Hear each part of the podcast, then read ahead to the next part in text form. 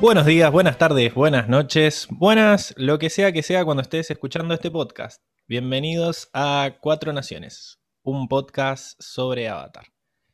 En el capítulo de hoy vamos a hablar sobre el episodio 14 del libro Agua de la serie de Ang, que se llama en español Predicciones. y ya vamos a ver cómo se llama en inglés en la sección correspondiente. Y como digo, vamos, vamos, vamos. Obviamente no estoy solo. Me acompañan mis compañeros, como por ejemplo Francisco. ¿Cómo estás, Fran? Hola Pablo, hola a todos, ¿qué tal? Espero que anden muy bien, bienvenidos, como decía Pablo. Así que estamos muy bien acá, contentos, mi gente. Muy bien, me alegra que te hayas buscado un saludo propio, que no me hayas copiado el mío y que te escuche hermoso, como, como al resto de nosotros, ¿no? Te llegó el, te llegó el envío del sindicato, veo. Llegó, llegó el micrófono, estoy muy contento por eso. ¿Cómo te, gustó el capítulo? ¿Qué onda? Me, encantó, sí, va, eh, la serie me encanta sí, así que siempre tiene, cada capítulo eh, para mí tiene algo especial, tiene algo que encima esta es la segunda vez que veo la serie, entonces relaciono cosas o ya le vas prestando atención a otras cosas que, por ahí cuando lo ves por primera vez se te pasan por alto. Entonces, eh, sigue siendo interesante por más que, la haya, que sea la segunda vez que veo este capítulo, por ejemplo. Y eso me, me re gusta. O sea que ya no, ya tengo tu respuesta por defecto, que es que sí me gustó. no, no, no sirve preguntarte de vuelta. Sí, sí, todo me, van a Las dudas te voy a preguntar para, para, darte tu Dale. Dale, gracias. Además de Francisco, también está Emilce. ¿Cómo estamos, Emi? Hola, hola a todos. Muy bien, muy feliz porque, bueno, el sindicato escuchó nuestros reclamos. Sí. Eh, le hizo caso a la carta de documento que le mandamos. Y, bueno, aparte ya no recibo más amenazas de muerte, así que estoy re contenta. Ah, mira. Vivo tranquila. había, que, había que afiliarse nomás. Vos que estabas medio reticente. Sí, viste, me cambió la vida, me cambió la vida, Pablo, ¿qué te puedo decir? Así que bueno, muy contenta. ¿Te, gustó el capítulo? Sí, me re gustó, me, me re gustó, aparte, bueno, después vamos a hablar por qué, pero sí, sí, me encantó. Bueno, ¿no te pareció rellenito como has acusado a otros episodios? no, no, para nada. No, o sea, mm, no, no voy a entrar en detalle, pero si no, no me voy a casar más, pero no. Bueno, Está bien, eh, autocontención. Y por último, tenemos a Don Lucas. ¿Cómo estamos? Excelente, excelente. Con ganas de hablar del capítulo, eh, buenas audiencias. Voy a comunicar públicamente, antes de que el Pablo me lo pregunte, que no me gustó el capítulo. O sea, me pareció un capítulo, pareció un capítulo de relleno que, ojo, para quiero hacer una salvedad para los ortodoxos de Avatar, que es que eh, está bien que, que toda serie tiene capítulos de relleno me pareció mejor que el del cruce del desierto. Me pareció mejor. Pero eh, es un capítulo, lo que sí le tengo mucha fe a este capítulo, que es un capítulo que se basa mucho en la fe y creo que va a determinar mucha polémica en el podcast. Así que le tengo más fe al podcast que al capítulo. Sí, a mí también. Y más con que está acá Francisco, que bueno, yo pedí exclusivamente que estuviera porque hace, hace unos ya cuántos años, como van a ser 8 o 9 años, ¿no? No, más, Pablo, eh, creo que fue en el 2011. 10 años van a ser. No, bueno. Bueno, pero fue en verano 2011, bueno, 2011-2012, ¿no? Y bueno, un par de cervezas, Fernet de más, nos, estuvimos hablando toda la noche acerca de si todo lo que había pasado, ponerle en ese viaje, no sé qué mierda estábamos hablando, era casualidad o destino, ¿no? Sí. Y, bueno, y tuvimos una charla que duró, para mí duró como una hora y media más o menos, y encima había gente, no estábamos nosotros dos nomás, y todos se unieron a la discusión, o sea, viste, típica charla de, borrachines, que, eh, bueno, yo era team casualidad, team no creo en nada, todo fue por el, la, eh, efecto mariposa y la madre en coche. Y Francisco no, era Tim, no, vos estás diciendo esto porque lo escribió Dios en su cuaderno, poco más. Entonces, bueno, no sé si estos 10 años le han cambiado la mente o no. A mí no me la ha cambiado, solo empeoraron mi posición. que bueno, vamos a ver cuando hablemos de eso. Así que yo dije, este podcast va a traer charla. Y bueno, y a vos en sí también, Lucas, te gustan mucho las profecías, ¿no? Cuando veíamos Game of Thrones estaba... Eh, me gusta, me encanta, me encanta la idea, me encanta la idea de la, profecía. Es una cuestión que, bueno, ya lo hemos hablado acá de que garpa mucho eh, a, nivel buena crítica de cine y serie la historia del, del elegido con la profecía, con el destino de liberar la guerra algo que ya lo hemos escuchado un montón de veces, llámese Matrix, llámese Game of Thrones, llámese Avatar ahora, no sé quién fue el que lo hizo, pero es una idea brillante y que eh, Star Wars también tiene una, algo bastante parecido. Eh, es una idea que garpa, así que, y a mí me gusta, generalmente me, despierta, me despierta pasión esa, esa temática, así que está, logra captar mi interés, pese a que está por demás reciclada. Lo que sí quiero decir que debe ser un capítulo en el cual se deben haber descabellado de la risa, porque es un capítulo que tiene el humor que a ustedes tanto les atrae, que es que, que alguien se, se pega un, inútilmente con algo y eso a ustedes les despierta una catarata de sonrisa. Pero bueno. Sí, sí, yo me, yo me reí mucho, pero dejémoslo para la sección que corresponde, ¿no? hoy te has venido con ganas de pelear. Está bien, está bien. Yo también, quédate Está polémico, está polémico. Bueno, hablando de peleas, vamos a revisar el, chat, ¿no? Eh, los comentarios que nos han dejado la gente esta, esta última semana y eh, ustedes pensarán, debe ser del análisis de dos horas que hicimos de El Espíritu Azul. No, es sobre la pelea entre el Team Invierno y Team Verano, que, en el que estoy más solo que, eh, no sé, inserte frase hecha aquí. Yo dije, bueno, quizás viene el Misa hoy, que bueno, eh, un ser innombrable el día de hoy que nos abandonó a último momento. Y yo dije, bueno, quizás, eh, quizás viene a ayudar a, aumentar las filas del Team Verano, pero no, con la suerte que tengo iba a ser el rey del Team Invierno seguro. Pero Acá tenemos dos votos más. En realidad tenemos un solo voto, porque uno de los comentarios es Francisca Álvarez Ríos, la chica que había votado dos veces la semana pasada y por eso lamentablemente se anuló su voto. Eh, y nos pone, jajaja, ja, ja, para la próxima voto una sola vez y carita de me estoy cagando de risa tres veces. Eh, sí, yo te diría que en toda elección que participes votes una sola vez, porque si no, no, va, no va a valer tu voto. Y después un consejo así como para la vida. Muy buen consejo, Pablo. Sí, sí. Y después Tiago Fuentes dice, hashtag Team Invierno, acepten de una vez la derrota los del verano. Está bueno porque este comentario me hace sentir que no estoy solo, porque habla en plural, o sea, como los del verano. Así que debe haber algún otro ahí que sí, me Sí, Pablo, sos vos y Sol Pérez y, y algún que otro más.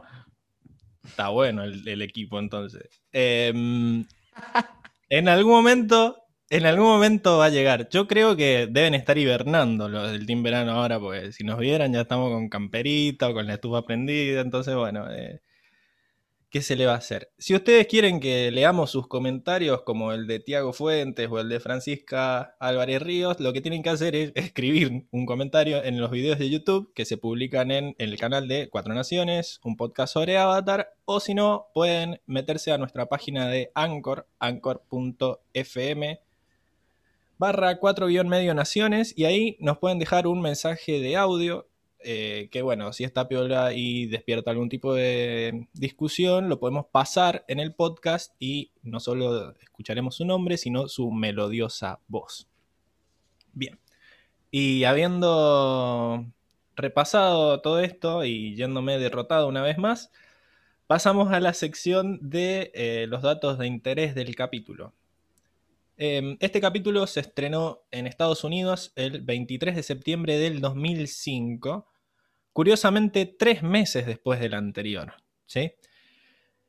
La razón fue que como Nickelodeon solo ordenó tres episodios como primer tirada eh, para ver si, si les gustaba la serie o no, eh, esa primera tirada de episodios terminaba en el capítulo anterior, que era el de El Espíritu Azul, ¿no? Y por esa razón fue que el capítulo anterior estaba tan bueno, básicamente, y tenía mucha acción y mucha pelea, porque lo habían pensado como una especie de eh, final de temporada, ¿no? Después, cuando Nickelodeon le da luz verde al proyecto y empieza a generar ya todos los episodios enteros, o sea, todas las temporadas enteras, aumenta el número de capítulos por temporada a 20 Y bueno, entonces la temporada sigue y este otro capítulo es el 14. Eh, salió tres meses después por ese periodo de tiempo que tuvieron entre que se lo aceptaron y qué sé yo. En Latinoamérica se estrenó el 12 de mayo del 2006, curiosamente también tres meses después del anterior. No sé por qué, sinceramente, como para mantener la costumbre.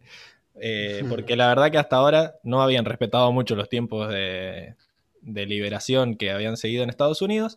Pero lo curioso es que este capítulo en Estados Unidos se, liberó el mismo día que en Latinoamérica se liberó el primero, el del niño en el iceberg.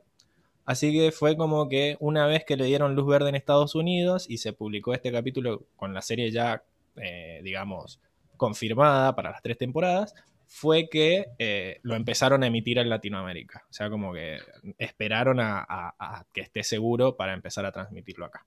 ¿No? Bien, Em, el director del episodio es Dave Filoni, uno que ya lo tenemos visto porque ha hecho ocho, episodios, de los cuales cinco ya se estrenaron, o ya los vimos, todos se estrenaron porque ya terminó la serie. Pero eh, esos cinco capítulos eran los dos primeros: El Niño en el Iceberg y El Avatar Regresa, Prisioneros, Jet y el de la semana pasada, que era El Espíritu Azul.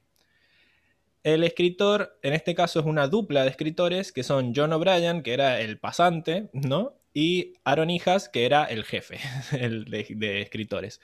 Eh, se pusieron a escribirlo entre los dos a este. John O'Brien escribió 14 episodios, de los cuales hasta ahora hemos visto solo 3. El Rey de Omashu, El Pergamino del Agua Control y eh, El Cañón de la Muerte, que es el episodio favorito de Lucas. Y después tenemos Aaron Hijas, que es el el jefe de, escritura de la serie. Y él ha escrito dos episodios, de los cuales nosotros ya vimos uno, tres, cuatro.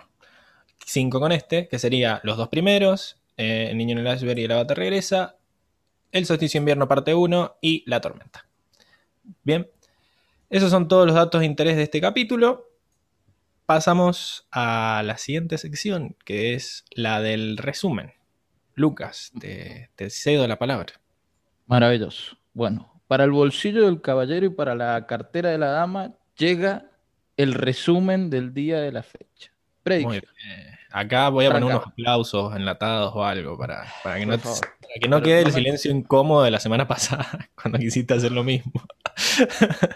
Le estoy poniendo énfasis a la introducción, así que usted, audiencia, apóyenme. Bueno, el capítulo arranca con nuestro querido equipo Avatar en un bosque en el cual Ankh saca a relucir su mejor versión de conquistador de mujeres.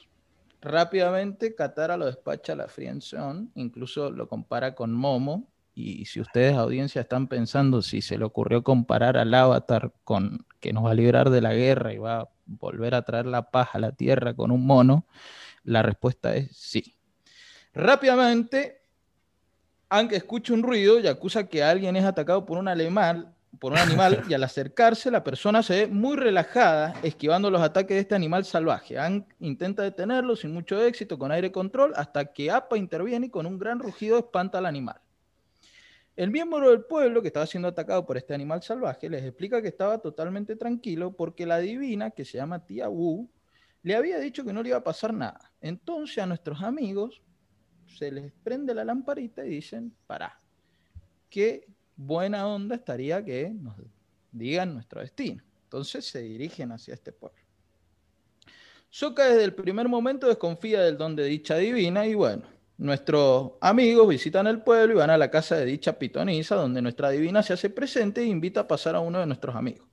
Katara pasa primero y Anne, que no puede contener su intriga, por lo que con una excusa va tras los pasillos a escuchar el futuro de Katara. Eh, que en lugar de preguntarle eh, su rol en la guerra, o si van a ganar, o qué le depara al Señor del Fuego, o cualquier otra cosa, le pregunta qué ve en el amor. La vidente le dice que se va a casar con un gran maestro, por lo que Anne, tras telón, festeja, aunque dijo gran maestro, que es algo bastante amplio, pero bueno, lo trataremos en el podcast. Nuestro, nuestra iluminada termina con Katara e invita a pasar al siguiente, tras despreciar a Soka, pasa Ankh. Y bueno, obviamente nuestra profeta avecina una gran guerra donde Ankh tiene un papel clave y en lugar nuevamente de Ankh preguntarle su rol en la guerra, si van a ganar, eh, si ve alguna debilidad en el Señor del Fuego, lo que sea que puedan ayudar al realmente problema, no. Le pregunta por una, si ve alguna niña y la aclara evidente para no, para no dejarlo con la carita empapada, le dice que siga su corazón y que le va a ir bastante bien. Ang sale contento, nuestros pueblerinos están reunidos en la plaza y nuestros amigos se acercan. Los pueblerinos les explican que es tradición que la divina lea en las nubes para saber si un volcán cercano va a continuar dormido o explota. Y algo importante, el autóctono pueblerino dice que antes revisaban ellos mismos el volcán, pero desde que está la vieja esta que tira los huesos no lo hacen más. Quizás un grave. Estoy tentado hace dos horas de la carita empapada y no. Perdón. están interfiriendo en el resumen, pero eh, tengo la última parte, por favor. Eh, sería, yo te juro que si ustedes pudieran ver, estoy rojo. Estoy tratando de evitar reírme hace como cinco minutos y perdón, no pude más. Dale, Sigo, eh, estaban nuestros pueblerinos juntados en la plaza esperando que la vieja diga lo que tiene que ah. decir. Y bueno, tras, tras esta escena, nuestra gurú sube al altar y pronostica buenas noticias. Entre ellas, que el volcán va a permanecer dormido aprovecha la euforia popular para lanzarse a Katara sin freno y nuevamente cae en la friendzone al ser ignorado totalmente, que eso lo vamos a debatir después en el podcast también. Katara busca nuevamente a nuestra visionaria con el fin que le aclare un poco más el panorama, se pone densísima con la divina. Y afuera, eh, gracias a Soka, vemos un pueblo, o sea, Soka percibe que hay un pueblo totalmente enseguecido en la fe, a tal punto que carece de lógica. Ang le pregunta a Soka cómo puede hacer para conquistar a una mujer, a lo que Soka le, aconseja serle indiferente. Ang al, tratar de hacerse indiferente y no ver muchos resultados, se pone a ver qué hace la gente del pueblo y observa que un pueblerino tiene éxito cuando le da una flor a una mujer. Las flores estas crecen en la cima donde está el volcán, este que amenaza al pueblo, y al, al al, ir a buscarla junto con Soka, descubren que el volcán está a punto de, estallar. O sea, la pitaniza estaba me equivocada. Nuestros amigos corren al pueblo a alertar lo que se viene, ya que el pueblo se aferra a sus creencias, entonces, eh, a lo cual fracasan completamente con esta idea de ir a alertar al pueblo, porque eso es un pueblo con mucha fe, a lo que a Ang se le ocurre mejor idea que dice, bueno, mira, lo único que podemos hacer es ir, eh, o usar la palabra de la pitonisa y se le ocurre robar un libro con el cual la pitonisa mira las nubes y avecina el destino. Eh, la idea de Ang era muy buena, era subir a las nubes, modificar las nubes de tal forma de que la pitonisa viera que se avecinaba la muerte y con eso convencer al pueblo. Eh, modifican las nubes, la tía avecina, eh, lo hacen con éxito esto, la tía Wu avecina la explosión del volcán, por lo que Sokka sugiere hacer un pozo rápidamente, porque ahora está por explotar el volcán, que contenga la lava antes de que llegue al pueblo. El volcán de todas formas explota y ya la lava es mucha para que el cauce que, era invento de Sokka eh, lo contenga. Entonces Ang toma las riendas y con aire control, que un aire control para mí el mejor de toda la serie hasta ahora, logra apagar el volcán. Nuestros amigos se despiden y Ang tiene unas palabras claves ahí con la pitonisa. Eh, se da cuenta de que le, había dicho lo de la niña con, tal de conformarlo y, lo vamos a debatir en, en las siguientes en los siguientes capítulos, en las siguientes secciones de este querido podcast. Bueno, terminó el resumen. Está, está muy bueno el resumen, más detallado de lo que pensé. Voy a terminar pensando que sí te gustó el capítulo, porque metiste como detalle así. Lo que pasa que era como que todo era, todo era importante, era medio, no sé. Está bien, está bien. Estuvo entretenido. Está muy bueno el resumen. Yo te pido perdón por haber irrumpido en tu sección de esa manera, pero yo siento que mientras vos escribías este resumen estabas escuchando así una playlist de música romántica, porque metiste como para estar en, el, tono, ¿no? Porque metiste lo de la carita empapada, lo de aclarando el panorama, o sea, todas esas frases muy de canción. Muy de De Arjona. Así, claro, muy de tirapelo. ¿Esto es así o, fue, fue casualidad nomás? No, no, no, fue una, una, mera, una mera inspiración. Ah, está muy bien. No, bueno, me dio mucha gracia ver a Cristian Papa. Algún día vamos a tener que liberar los videos porque yo estaba rojo, boludo. Encima me estoy viendo en la pantalla, no puedo más. Eh, bien, ¿algún comentario sobre el resumen de Lucas? ¿No? Bien. Muy bueno, muy bueno, Lucas. Buenísimo, la verdad que muy completo. Eh, y me encanta que, no te anticipes, aunque me parece que ya igual todos vamos a elegir la misma frase, así que está, buena la, intención pero de no decir la frase del final, pero me parece que, va a ser eh, la Traté de cuidar un montón, traté de cuidar un montón de cosas también, también lo del animal, que para que para lo, de, descubrir el, animal salvaje, así que eh, tiene toda una, logística. Es una ciencia, no es, no es resumir y escuchar canciones.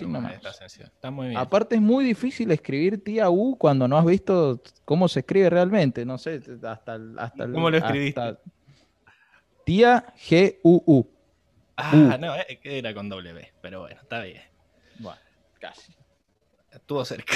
Vamos Vamos a la siguiente sección entonces.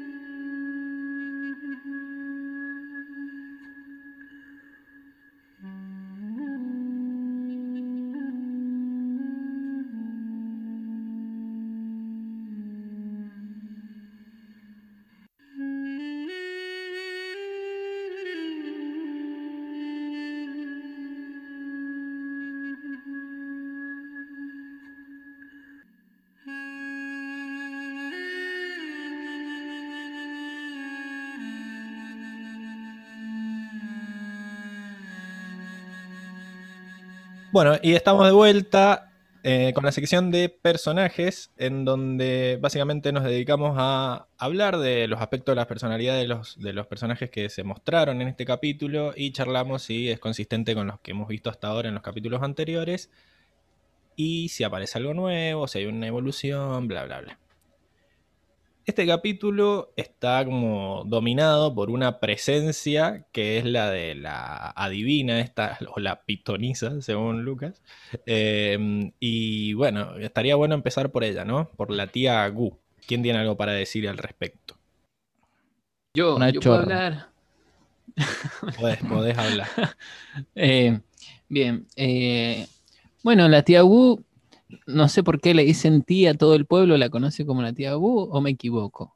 No, sí, es la tía Gu, pero no, no creo que sea la tía de todo el mundo. Sí, sí, es más, el, pueblerino que la introduce le dice tía Gu y no, no tiene casi la misma edad, está choreando, no, es, no, es, la tía. Para mí las pendejas, las sobrinas son medio insoportables y le decían tía Gu, tía Gu, tía Gu, y bueno, todo el pueblo le dice tía Gu. Todo el pueblo la conoce como tía Gu. Eh, bien, bueno, una mujer adulta, como decía, como bien decía Lucas, eh, la divina, la gurú, la, que predecía. Clarividente. La clarividente. La que usaba, mm, usaba ciertas, eh, ciertos objetos como, como, como oráculos para adivinar el futuro de las personas, ¿verdad? Se la ve una mujer ahí bien coqueta, bien maquillada, por lo menos así, la vi con varios colores, violeta, rojo, la cara.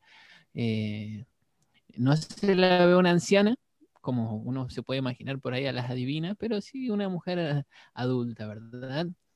Tiene en su casa, no sé si es su casa o si será su, eh, su consultorio. su gabinete. de, adivinación, ¿no? Con toda una sala de espera, bien, bien armada, que le ofrecen comida a los que estaban ahí esperando, está con sus sobrinas ayudantes ahí. Y tiene, bueno, esa característica tiene la mujer de que todos le hacen caso de alguna manera, confían en ella, en sus predicciones. Ella asegura que el método más confiable que tiene para leer la suerte es ese de eh, elegir un huesito en, adentro, ya en su altar. Tiene como un altar ahí con velas, sillones y unos huesitos. Uno tiene que elegir uno, el que se quiere hacer leer el futuro y tirarlo al fuego. Y según las grietas de ese huesito, es lo que ella interpreta en esas grietas, es el, lo que le dice a la persona, ¿verdad? Eh, así que bueno, básicamente eso, eh, para decir de ella como personaje. Sí. Me parece que...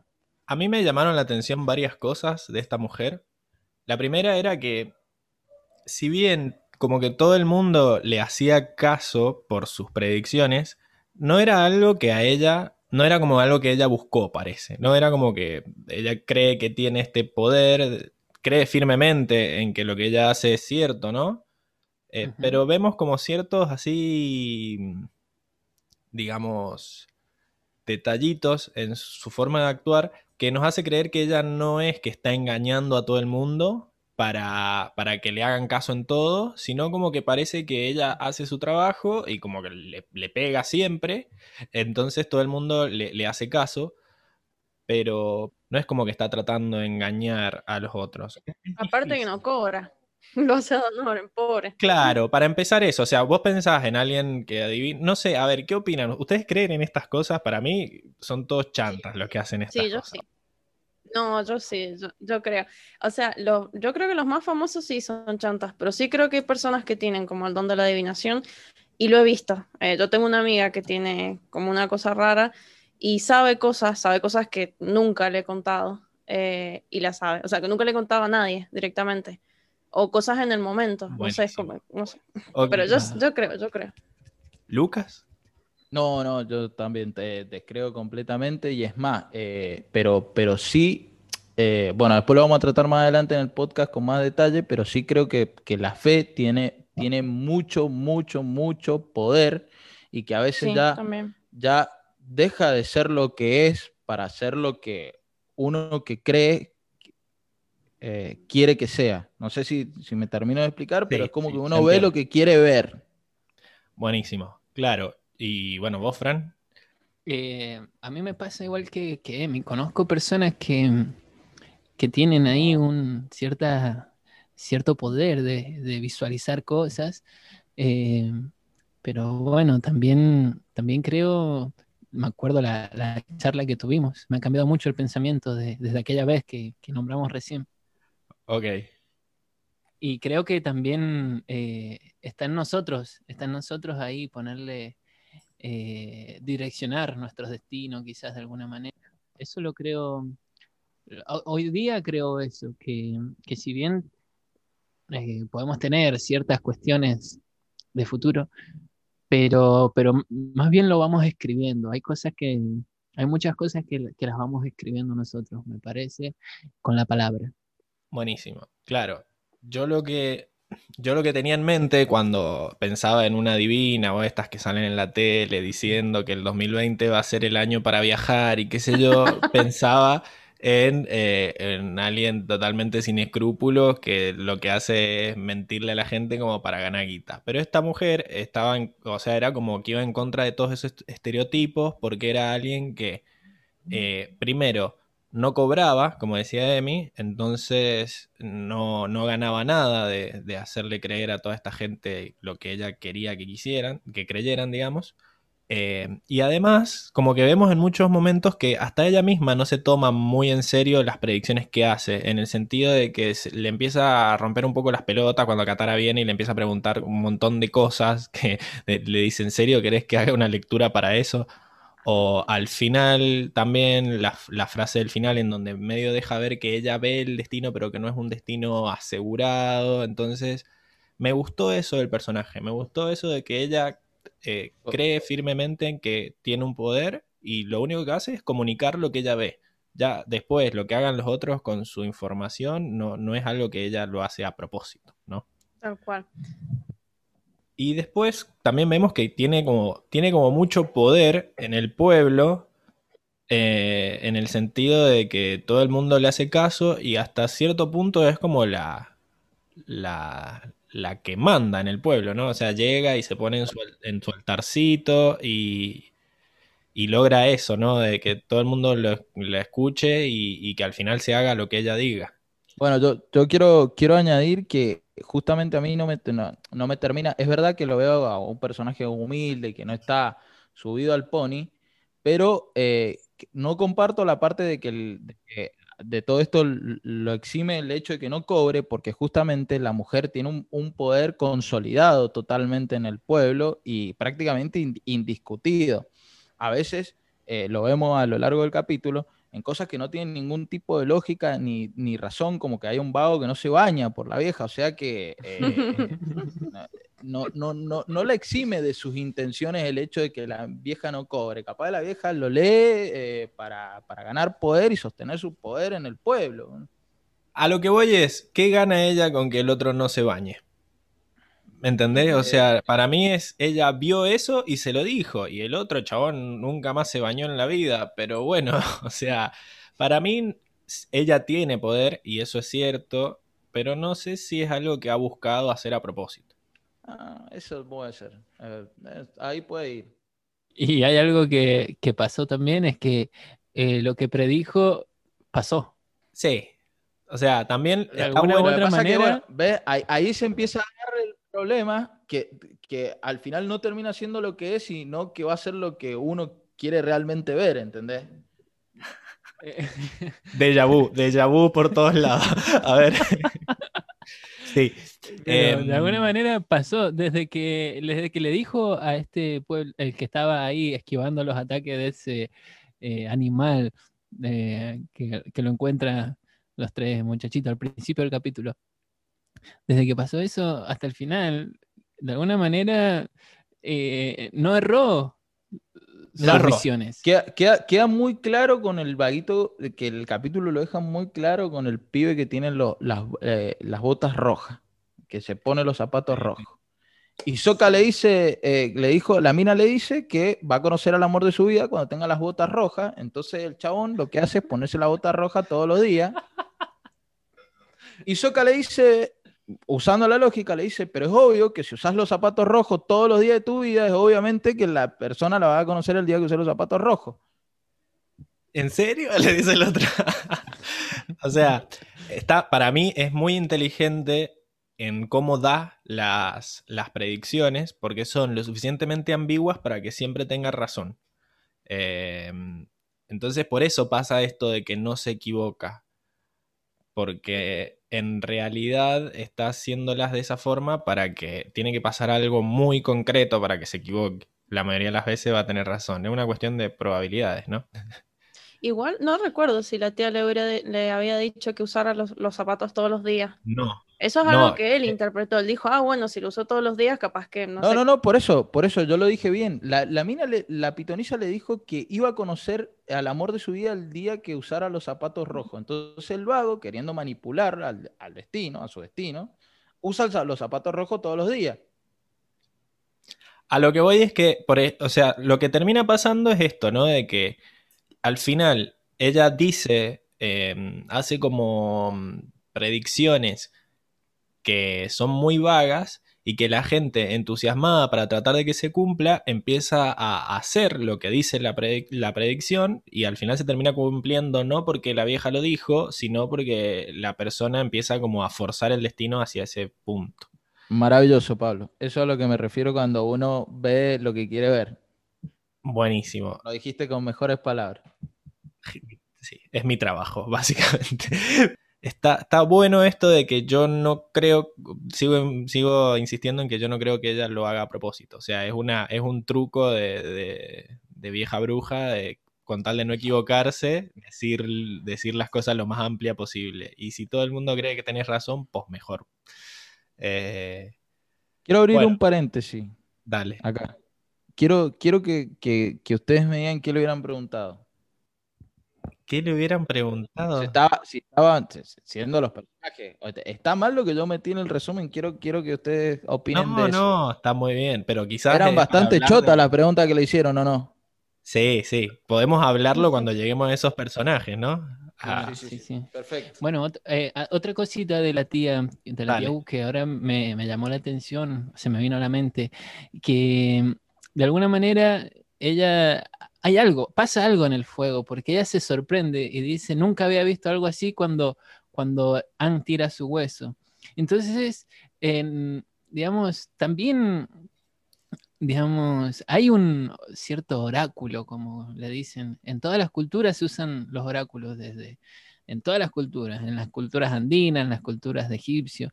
Y de alguna manera ella lee en ese oráculo y le dice, ah, no le da, no le da porque él sabe que es el avatar, pero en ningún momento ella, ella hace mención de que, ah, estoy frente al avatar o, es un maestro aire, en ningún momento le, se habló de eso.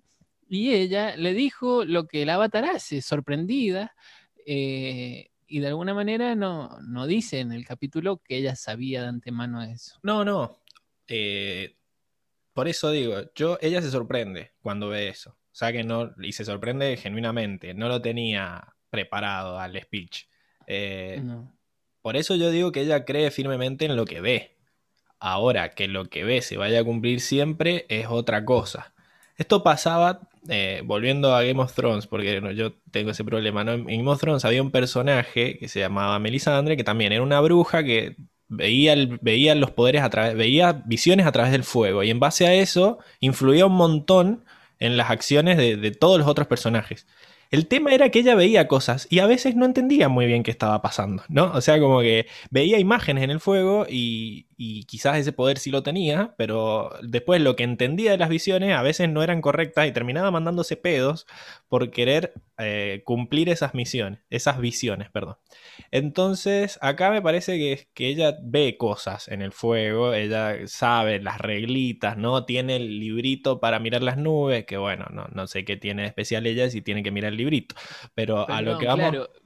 También eso me, llamó la atención, digo, de, de, que ella en el fuego, ella es lo que dice que ese es el método, pero el otro, lo de la nube, lo podría haber hecho cualquiera. ¿no? No, o tiene, no sé, depende. Si el libro lo escribió ella y lo usa como un ayuda a memoria, está bien. Ahora, si lo escribió otro y está currando ahí. Porque... Claro, o sea, y también, o sea, ella vio que un hueso explota, ¿no? Porque solo vimos ese, el que explota, y ahí decimos, oh, sí, los huesos saben, pero y todas las otras veces que los huesos no explotaron, ¿qué hizo ella? Vio una raya. Las, grietas, ¿no? Y se agrietan, sí, sí, Veía las grietas, pero y como ella te dice, esta grieta dice que va a tener cuatro hijos, ah, y no podés leer la grieta vos para que verificar eso, ¿me entendés? Porque ese está en el otro libro, en el de las grietas. En el de las grietas. ese está bajo llave. a lo que voy es que ella, a ver, como conclusión, ¿no? Ella cree firmemente en lo que está haciendo y eso, eso se puede ver en el capítulo. Hubo una coincidencia en todas las veces que nos mostraron que está bien. Pero una cuestión probabilística, todas las cosas que nos mostraron contra todas las otras cosas que no nos mostraron, no, no implica que siempre le pega. Eso es un fallo lógico. ¿Bien? No sabemos, no sabemos. No sabemos. Por eso está, está igual de mal decir que es verdad como que es mentira. Ahora, algo que también quiero terminar. No, no, pero, pero pará, pará. Eh, tenemos que limitar el universo. A mí también me pasó lo mismo que a vos, pero yo creo que sería justo centrarnos solamente en el capítulo y no especular más que lo que pasa en el capítulo.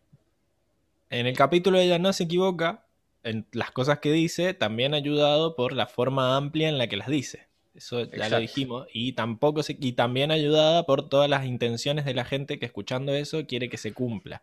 O, y si no quiere que se cumpla, también ayuda, porque en un momento le dice a Katara que va a desayunar papaya y no le gusta la papaya y va y la compra igual. Entonces es, como, es como que la gente acepta y va y termina cumpliendo el destino por voluntad propia, ¿no?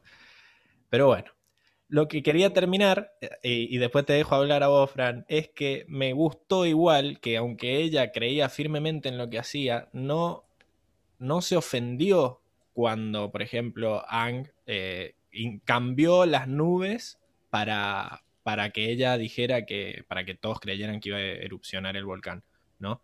Eh, es más, le pareció que era muy inteligente que hiciera eso, por el sentido de que ella también cree en el que, en que no es definitiva, no son definitivas sus visiones. Y eso es lo que me hace confiar en que ella no, no está manipulando a la gente a propósito.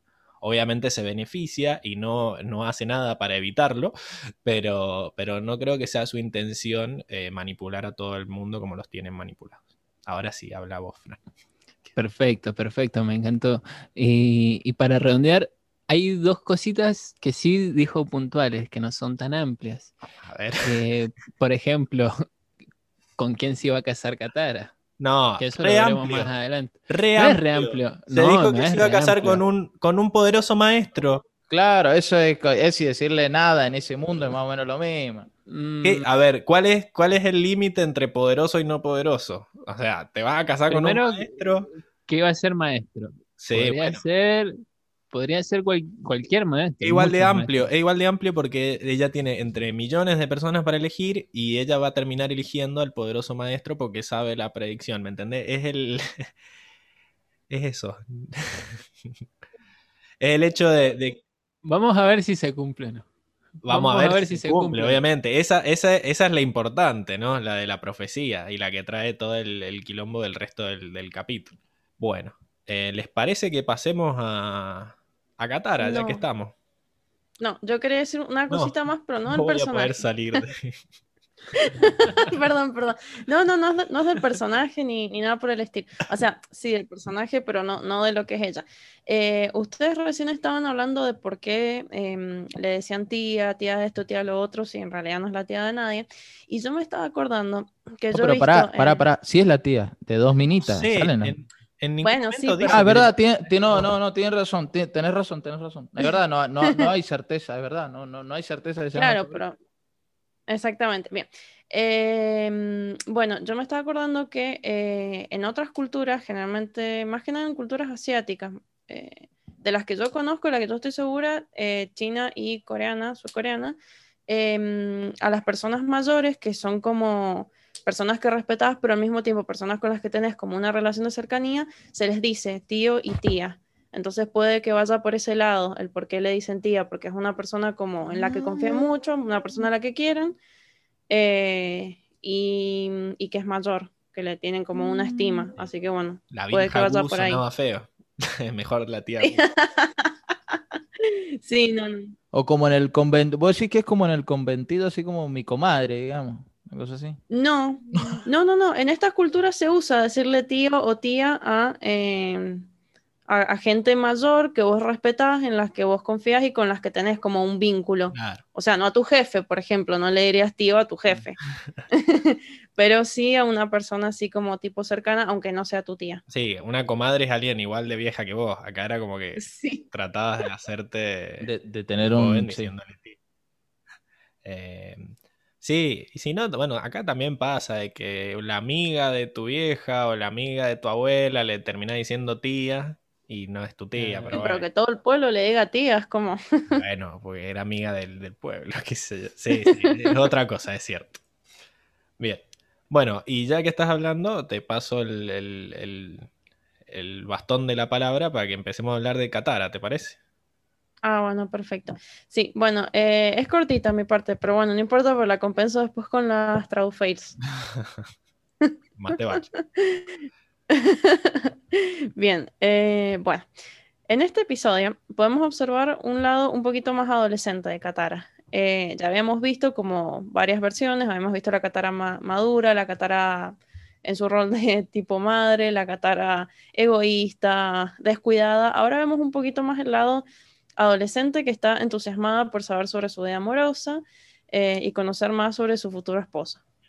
Em, también podemos ver su lado supersticioso y también es un poco su lado obsesivo, eh, porque no solo que ella cree en estas predicciones, sino que se obsesiona con las predicciones de la tía Wu hasta el punto de dejar de confiar en sus propios gustos y en su sentido común, como vemos cuando le pregunta a la tía Wu si tiene que comer mango o papaya en el desayuno y eh, cuando en realidad ella odia la papaya, o sea, ¿para qué le da esa opción si ella sabe que la odia? O sea, hasta el punto, viste, la fe ciega y tonta de, de hacerle caso a una persona que te dice algo contrario a lo que vos querés, como, no sé. Bien, después, también eh, este capítulo nos deja ver el al principio la percepción que tiene Katara de Aang, que ni siquiera es la de un amigo, sino la de una, o sea, ni siquiera le dijo, a ver, en el, en el doblaje sí le dice que es un amigo, pero en realidad ella lo compara con Momo, o sea que ni siquiera está a un nivel humano, está como... No, no, no, o sea, cero sentimiento, cero sentimiento por el chabón, o sea, es como que si, si yo te comparara con uno de mis perros, o sea, es como, La, Eh, la doblaje románticos. se apiadó un poco de Ang, decís vos, y le agregó Sí. un buen amigo. Sí, sí, sí, se ha pegado, pero en realidad, em, o sea, la traducción sí sería como amigo, un amiguito, pero en realidad la versión original tiene como otra connotación. Em, por eso, bueno, tiene sentido que diga que es un amigo como Momo, que Momo en realidad, o sea, e-, es, la mascota, digamos. Claro. Em, así que bueno, o sea, nos damos cuenta que Katara, o sea, cero afinidad, cero sentimiento romántico por Ang al compararlo con Momo. Terrible como lo mató. Eh, casi al final del capítulo vemos también cómo entra en razón eh, cuando Ang y Sokka le advierten sobre el volcán, o sea, se pone boluda, se obsesiona y todo, pero afortunadamente su confianza, menos mal, eh, su confianza en, Ang y, mm, y es más grande que su fe ciega en, todas las predicciones de la tía Wu. Y otra cosa para agregar es que finalmente cuando Ang logra controlar toda la lava del volcán, Katara descubre aparentemente, pero en realidad no es que descubre, sino es que le cae la ficha de la, de la predicción de la tía Wu, que Ang eh, en teoría es el poderoso maestro con el que ella está destinada a casarse, en teoría y entre comillas. Eh, así que bueno, podemos esperar que a partir de esto su visión y su percepción sobre Ang cambie drásticamente. Sí, es, es debatible todo, ¿no? Porque hasta qué punto es que Katara no, no tiene sentimientos por Ang y hasta, o hasta qué punto eh, se está haciendo la boluda, ¿no? Porque ya habíamos visto en otros capítulos anteriores que cuando lo perseguían las minitas a Ang, eh, ella como que estaba celosa, ¿no? Entonces, y tuvimos toda la discusión de si era amor maternal o amor cos, amor mm, romántico. Eh, y no sé en qué otro capítulo salió, eh, pero ya habíamos tenido esta charla, ¿no? Eh, y en esta sí, se encarga de dejarlo en la friend zone, eh, encerrado bajo tres llaves. En, la mascota son. En la mascota son. amiguitos son. Como una mascotita. sos lindo como momo, o sea, es como, no, ni siquiera como ser humano, o sea, como momo. sí, es raro, ¿no? Eh, también por eso es como que siempre están los dos bandos ahí eh, de los que dicen que, que sí lo quiere como un novio o lo quiere como un amigo mascota. Eh, pero bueno, también es cierto de que a esa edad tampoco uno anda admitiendo por la vida que, le gusta a la otra persona. Siempre se intenta hacer el boludo cuando sale el tema, ¿no? Además, Soka también como que medio los estaba jodiendo porque ah, de repente Ang le, les regala un collar y la chavana dice, ay, bueno, gracias. Era como, como una acción muy, muy osada de parte de Ang, ¿no? De decir, bueno, toma, te hice un collar. Y, y, el hermano le empieza a joder y ahí ella eh, ahí es cuando toma la decisión de compararlo con una mascota como para, no sé, para, para evitar que, que, siga con el boludeo del hermano y para, no sé, para quedar bien. ¿Viste cuando siempre te ataca alguien y decía, ah, porque esos dos se gustan, modo que, es decir, quizás como para dejar en claro que no, te vas, te, te, pasás. y como ¿Cómo sabes de eso, Pablo? Terminás lastimándolo. Y... Sí, pero, claro, pero eso generalmente lo haces cuando, cuando, no te gusta la otra persona. Y aparte que sí, es cierto es cierto. Ah, cuando, la, cuando la tía Bu le dice, sí, sí, te vas a casar con un poderoso maestro, ella nunca piensa en él. O sea, ella se imagina, no sé, como un, qué sé, un tipo así súper sexy, súper musculoso. Viste, empieza así como, ay, es lindo y es alto y no sé qué. Se imagina, no sé, un chabón de 25 años ahí, más o menos, y ella no, nunca piensa en Ang. Nunca conecta los puntos y dice, ah, que quizás sea Ang. O sea, nunca lo ve como una posibilidad tampoco, ¿viste? Es cierto. Así que no, no Ese musculoso te lo imaginaste vos, Emilce. ¿Cómo lo supo? alto, alto, dice. Alto, y, y, atractivo. Alto, alto, en ningún momento dijo musculoso. Eso te lo estoy imaginando. Es soca el Frank. Qué manera de dejar mal a la gente.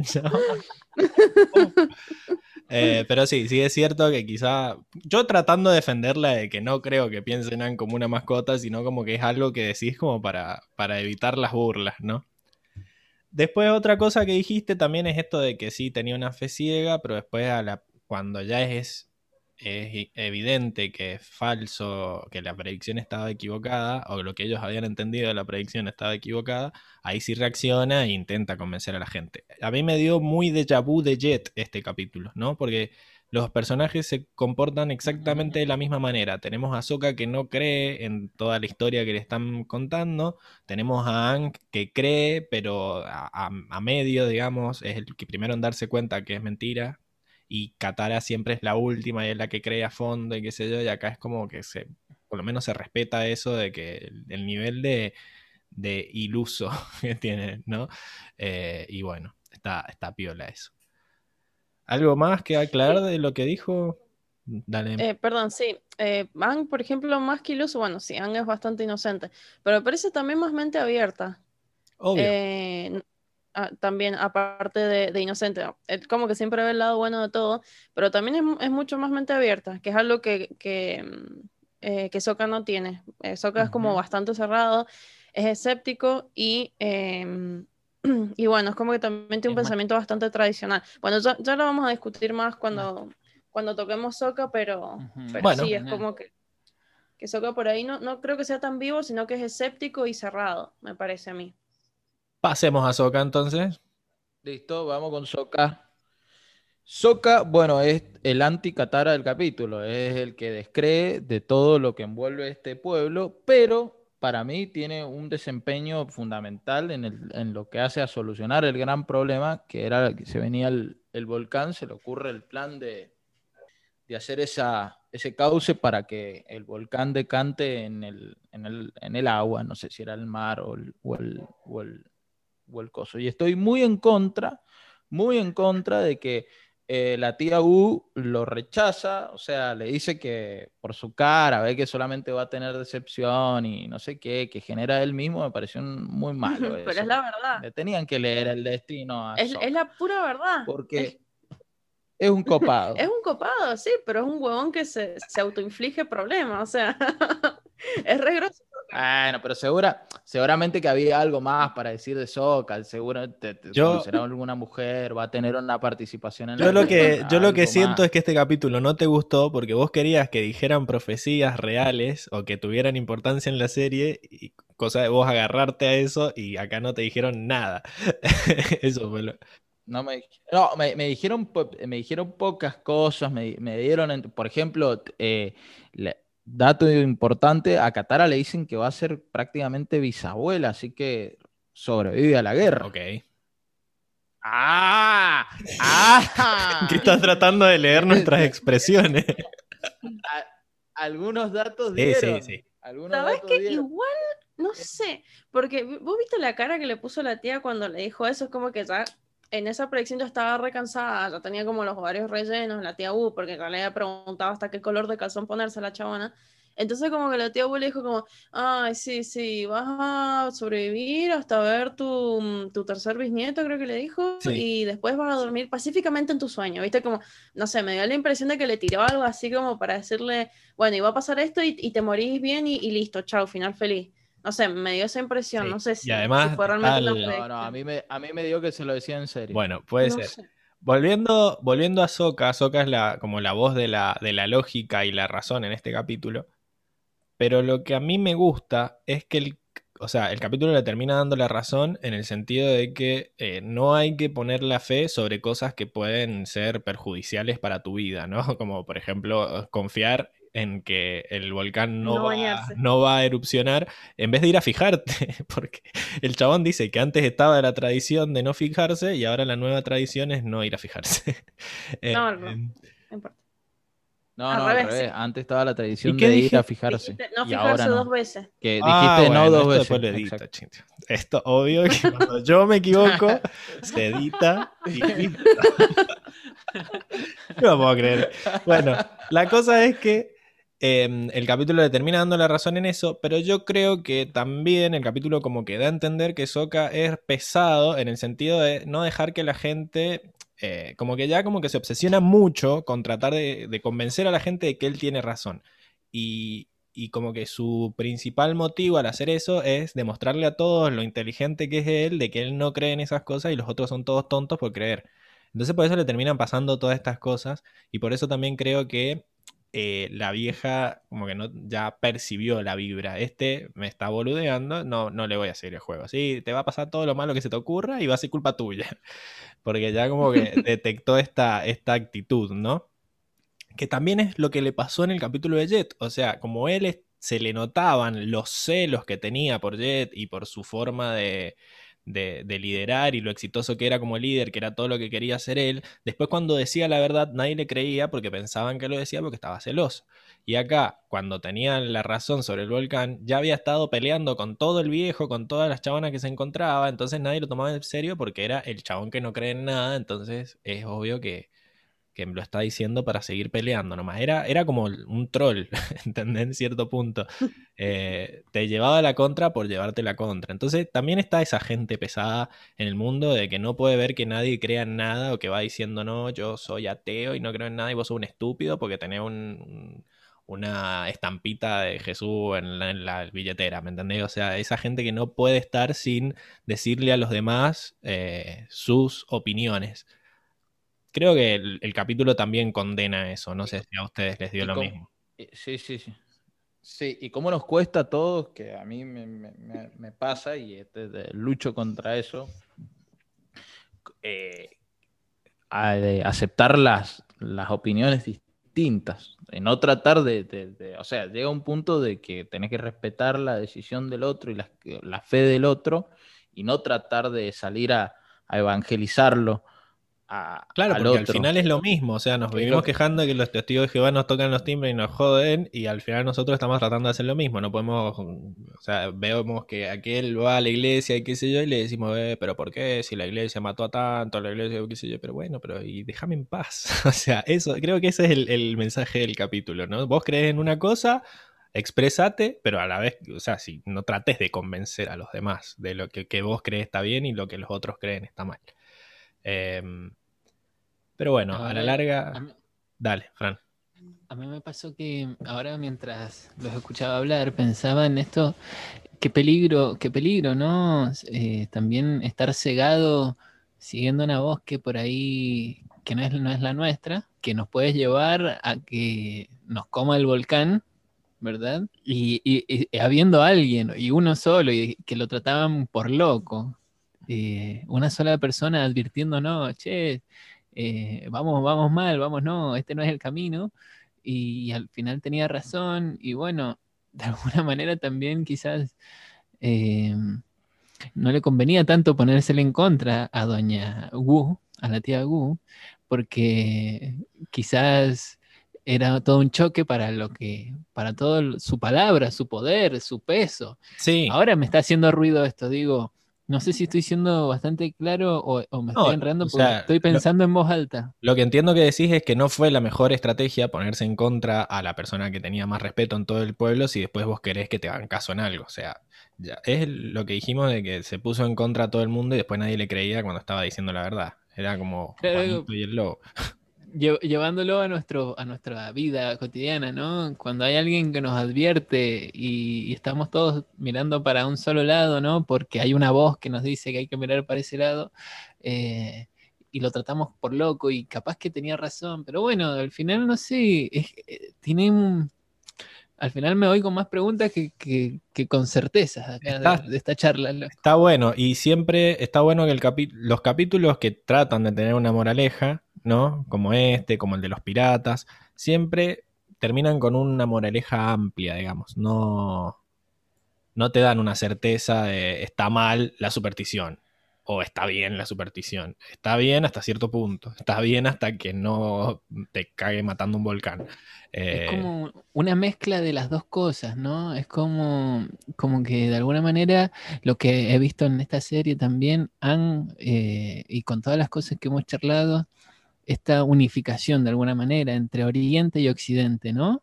O las enseñanzas y, las filosofías que, muchas se nutren de Oriente y también cosas muy occidentales. También acá es como que el capítulo nos pone en el medio, en el medio de, esa, de esas dos cosas, ¿no?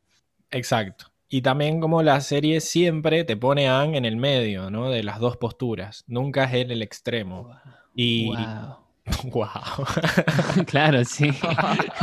sí Vos, no has tomado nada, ¿verdad? Antes de empezar. no, creo que no. Estoy tomando mate. Después me, acusan a mí de ahí. No, no, no. Vos tenemos pruebas. Pero bien. Pero es verdad, eh, es verdad. Él es el puente. él es el equilibrio. Y, ya que estamos hablando del equilibrio, pasemos al equilibrio, que es Hank, ¿no? Eh, bien. Ang empieza haciendo el collar de Katara, volviéndonos a recordar la serie que Zuko tiene el collar de la madre de Katara. Em, y bueno, se larga, está todo el capítulo con ganas de ya decirle la verdad a, Katara, ¿no? De, confesarle su, amor. incluso cuando le da el collar y le dice me queda bien y se ve esa, esa versión idealizada que ve él así de una diosa enfrente. Qué eh, buena escena. Y, y se nota ahí que ya él sí está súper enamorado. Después, bueno, claro, esto que decía Lucas, de que llega un punto en que no le interesa su destino, tiene que hacer una, una pelea que va a decidir el destino del bien y el mal y va a cambiar el mundo y el chabón dice, sí, sí, eso ya lo sabía, contame, contame de, de Qatar, básicamente, ¿no? del amor. Incluso la, la, vieja se, bueno, la tía se, se asombra de que no le interese lo que le acaba de decir y, ve que lo afecta mucho, que no, que no vea nada, porque lo que dice ella es que no vio nada, ¿no? Que no, que no, que le va a pasar algo mal o que no va a tener amor en su vida. Le dice que no vio nada y, cuando ve que reacciona mal, lo, deja. Le, le, dice una mentira como para que se vaya contento. Después, bueno, está tiene estas interacciones con esta chica Meng, ¿no? Que es como él, pero en versión femenina, digamos. Se repite exactamente la misma historia. Se hace como esta cadena de. Hay como una subhistoria de amores no correspondidos. Exacto. Meng tirándole los perros a Ang y Ang tirándole los perros a Katara. Katara lo deja con la carita en papá a Ang y Ang la deja con la carita en papá a Meng. ya está, es mi nueva frase favorita. Nada más parecido a la realidad, ¿o no? En nuestra adolescencia, ¿a quién no le pasó? Claro. Eh, pero bueno, es como que tiene ese problema pero a diferencia de Meng, no lo acepta. Que encima ella dice, ah, Meng rima con Ang.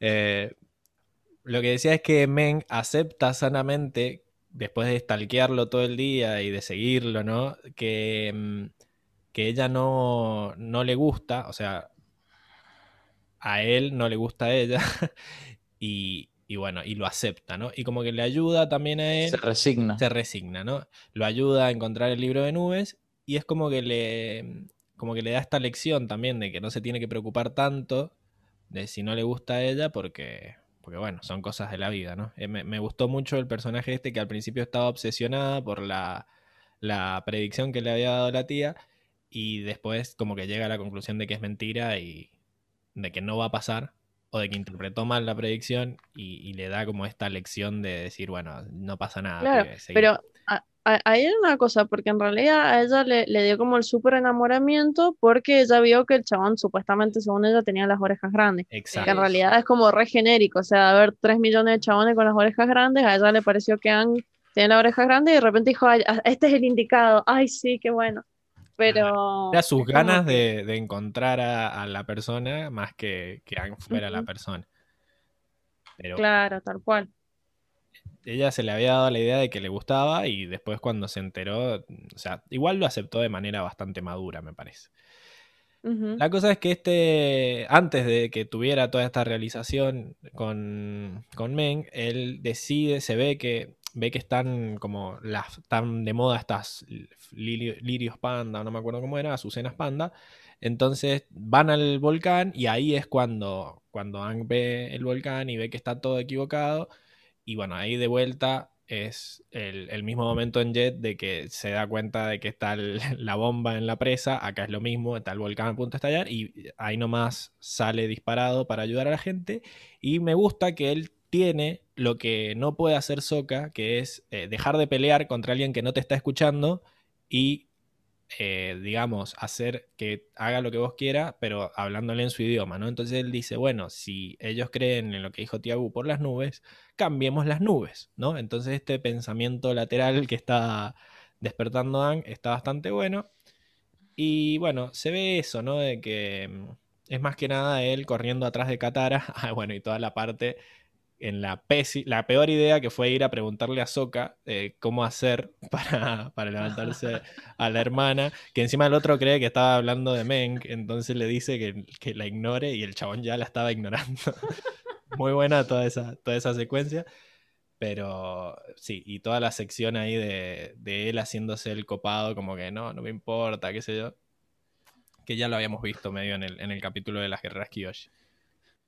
No sé si tienen algo más que rescatar de Ang. Yo sí. Decime. Dos cosas. Eh, una que, bueno, vemos a un Ang eh, bastante humano, ¿no?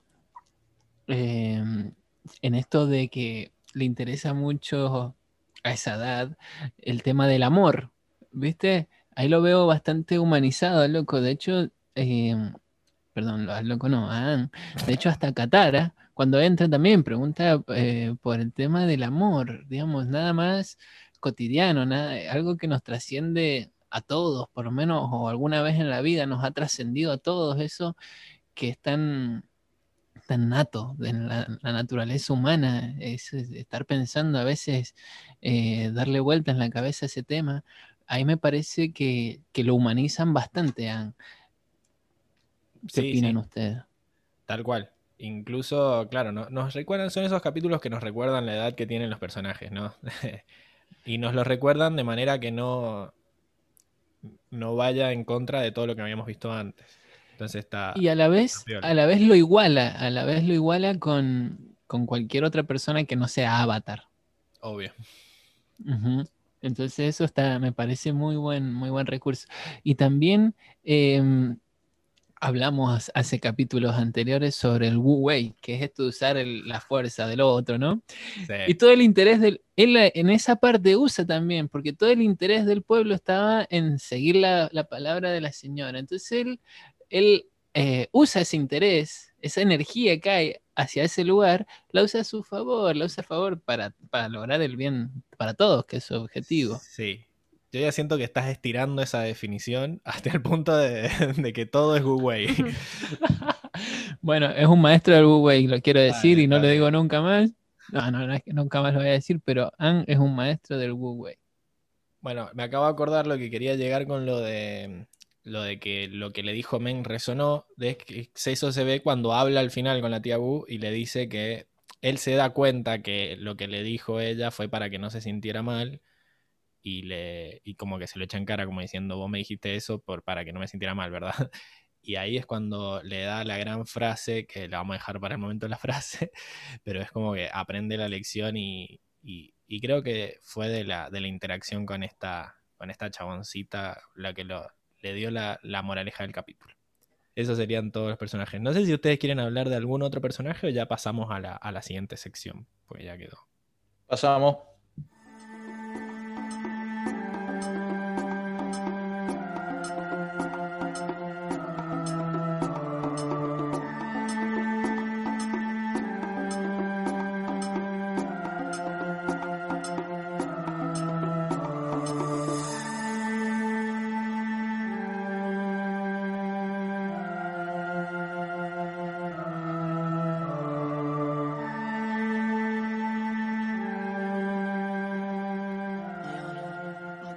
Y estamos de vuelta con la sección del mundo en donde nos adentramos a hablar más de la cultura, de las personas que aparecen, los pueblos, los animales, la fauna, todo.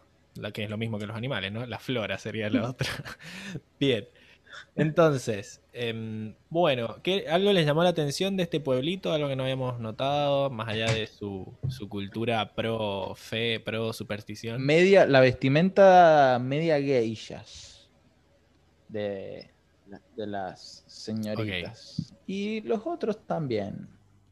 Sí, como que estaban muy basados en, en- en Japón, ¿no? No sé si a todos les daba la misma impresión. Eh, quizás se veía mucho también en el consultorio. Yo le digo consultorio, no sé si tendrá una palabra mejor.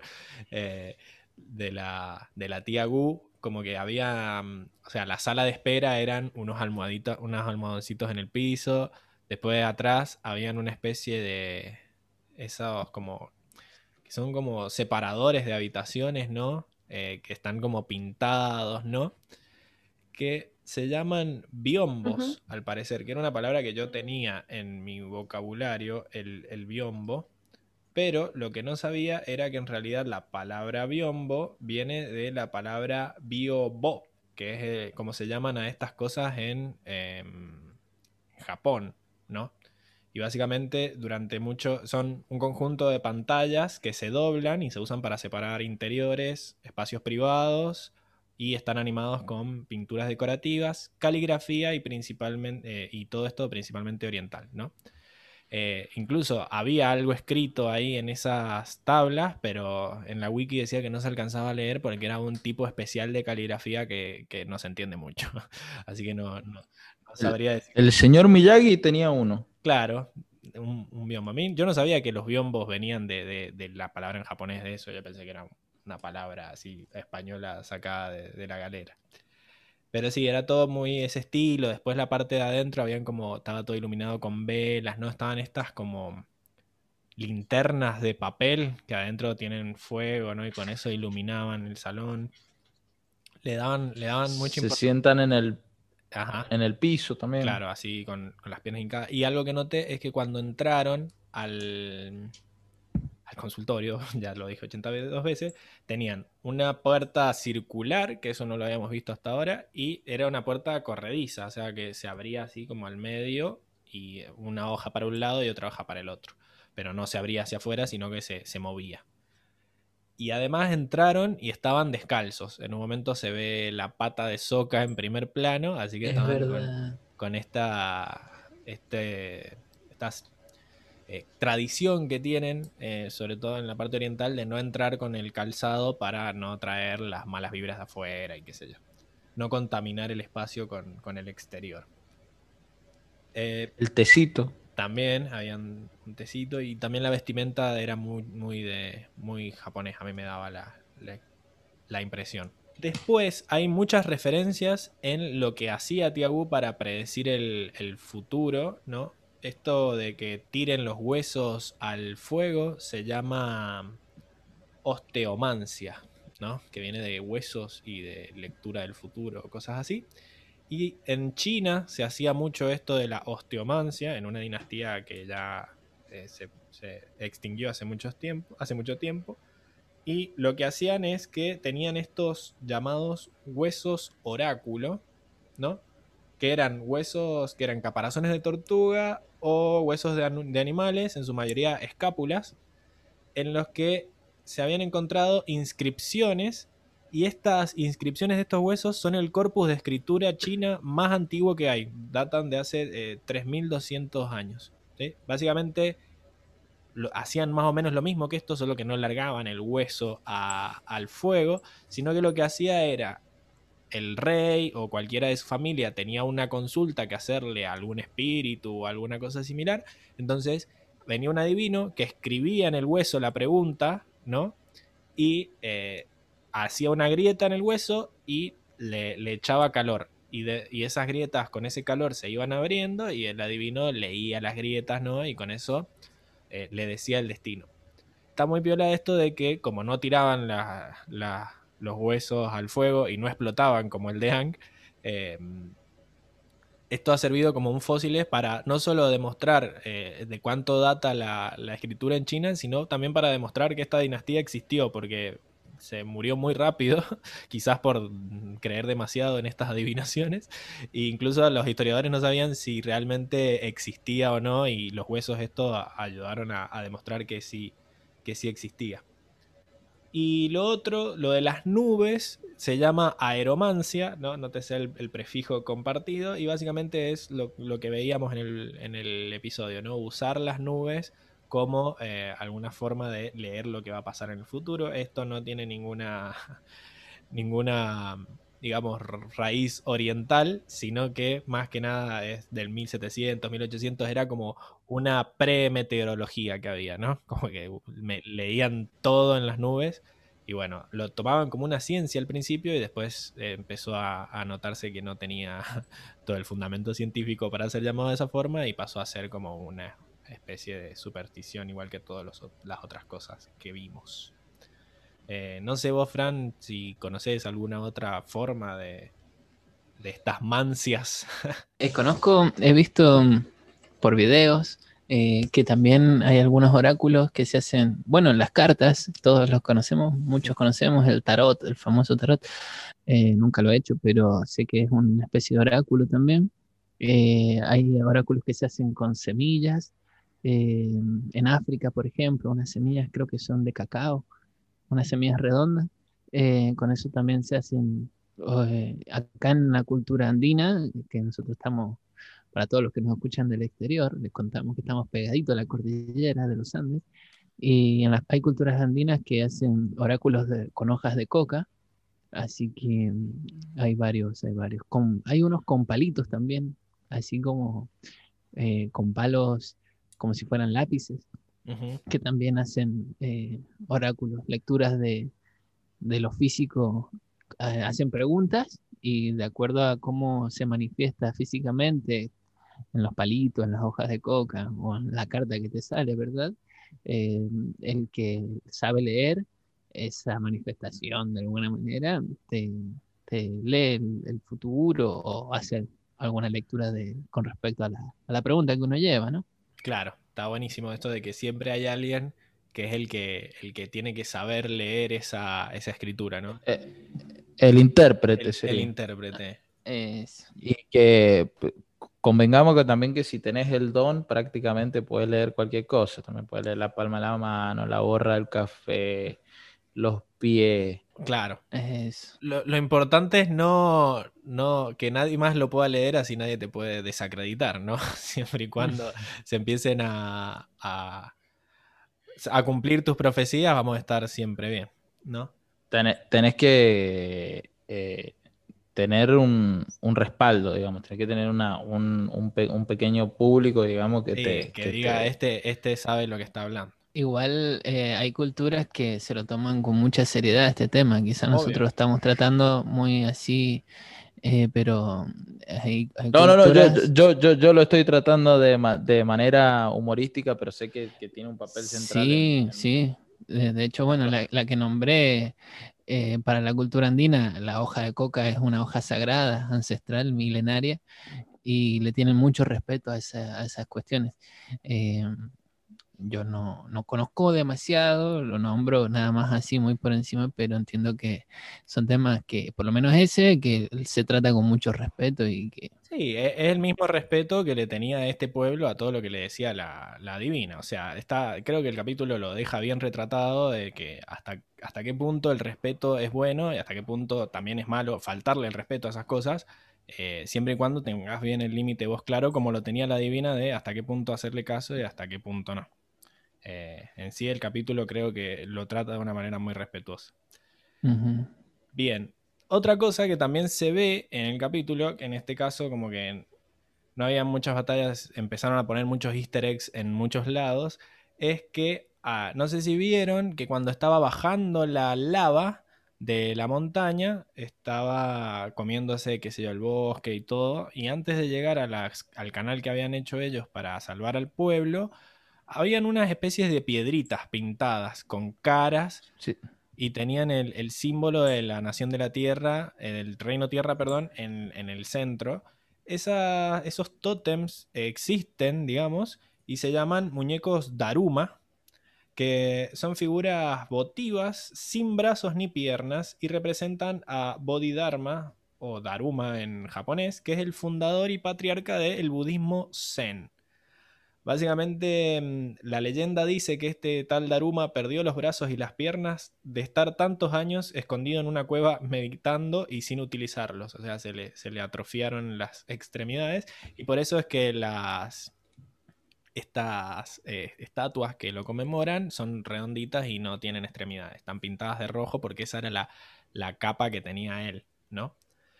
Y además tienen esto, esta característica de que al tener una forma ovalada, su centro de gravedad está bajo y algunos de ellos están hechos para volver a su posición vertical al ser empujados, ¿no? Como estos muñequitos mm. para boxeo que les pegás y vuelven a que le vuelvas a pegar. Bueno, acá esto ya existía desde hace años con, con piedras, así que está, está piola. Esto de que el muñeco se vuelva a parar representa el optimismo, la persistencia y la determinación, que era lo que enseñaba este tal eh, Daruma. Eh, así que está, está, bueno que están llenos de, de referencias en esta tribu, a, en, esta, en este pueblito, a, a cosas de la, de la, cultura oriental. Daruma Baby. Daruma Baby. Basta, Y otra cosa que me llamó la atención también es que en un momento están diciendo que, bueno, los, los maestros tierra ayuden a, mm, acabar esta zanja y muestran a dos gemelos, ¿no? Em, y uno dice, yo soy maestro tierra, y el otro dice, yo no. Así como, como que ya lo superó. Y mm, eso me, como que me despertó también la, duda de qué tan genético es el paso del.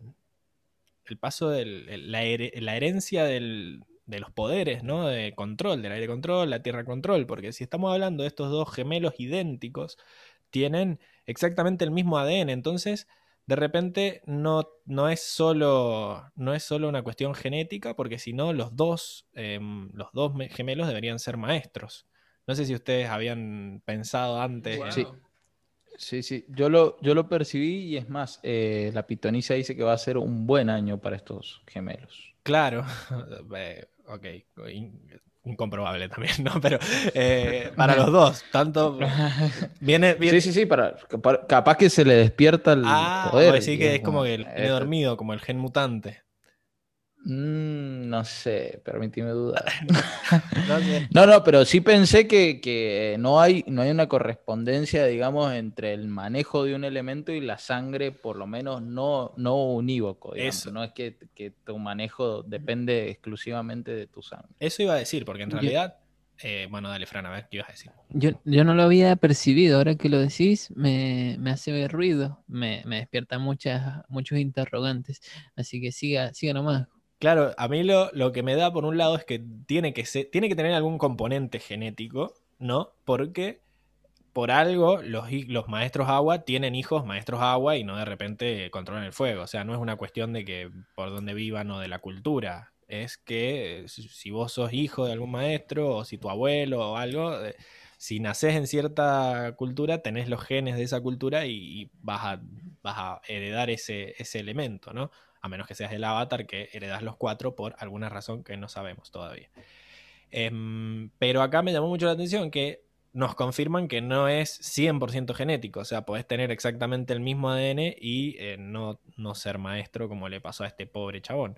Em, tiene que haber algo más que, se les puede ocurrir a ustedes que sea, o sea, ¿qué, otra cosa puede determinar que tengas poderes o no, más allá de la genética. Yo pienso que es algo espiritual. También. Eh, pienso que, va más por ahí, por el lado espiritual, porque también, fíjate que el avatar eh, no tiene un papá avatar, sino que más bien es eh, una reencarnación, ¿no? Con estas, este mix que hacemos de nuevo entre las ideas orientales que son, suelen creer, o por lo menos lo que a nosotros nos llega a Oriente, que el budismo, por ejemplo, que es oriental, em, cree en la reencarnación. Y, así, así se le va pasando el poder al avatar, digamos, se va manifestando el avatar. Pienso también que esto eh, es una cuestión espiritual, de alguna manera, sí. Eso es lo que concluyo. Ok. Eh, me pareció, digamos, curioso nomás, que, que no sea 100% genético. Bien, bueno, no sé no sé qué otra, otra cosa notaron ustedes. había un volcán. estaba el, pueblo muy cerca del volcán. Eh, que está esto, esto tiene fundación. Hay mucha gente que vive cerca de los volcanes porque en esas zonas las tierras son más fértiles porque la lava que largan tira minerales que le sirven a las plantas, bla, bla, bla. Eh, el tema es que, bueno, habría que ir a fijarse de vez en cuando si va, si va a erupcionar o no. Es una buena idea. Em, se llamaba Monte Macapu y, la, y el pueblo también se llamaba Macapu por, por, el, por el volcán, en honor al, volcán. Y bueno, yo creo que ya dije todo lo que tenía que decir, así que pasamos a la siguiente sección.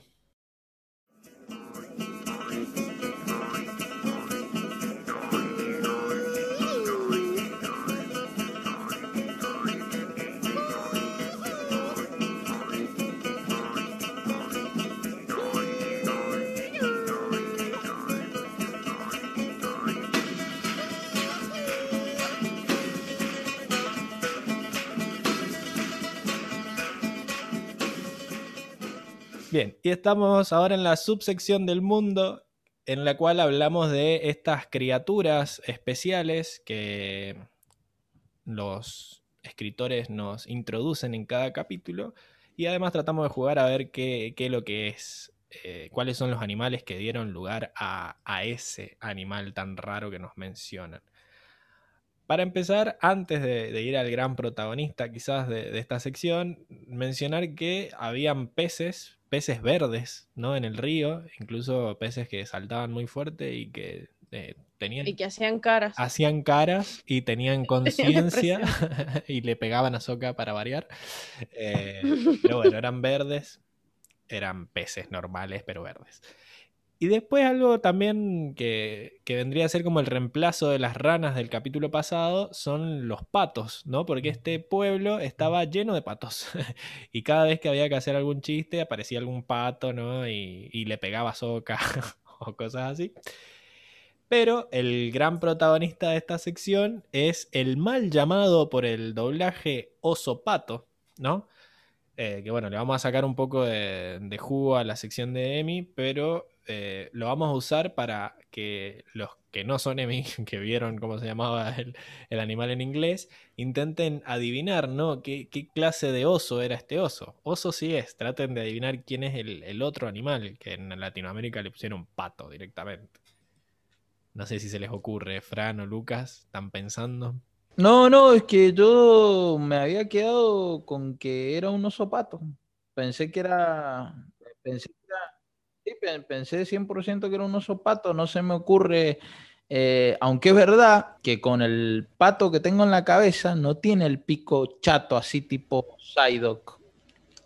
Claro, y a mí me llamó la atención el tema del, pico y la cola. He visto un animal así, pero no me sé el nombre. La verdad que no me sé el nombre de ese animal, pero lo tengo en mente. Ok, la cola es muy importante, ¿no? Sí, sí, es un animal que tiene el pico Ah, ya sé, ya sé. Lo tomo, lo tomo, lo tomo.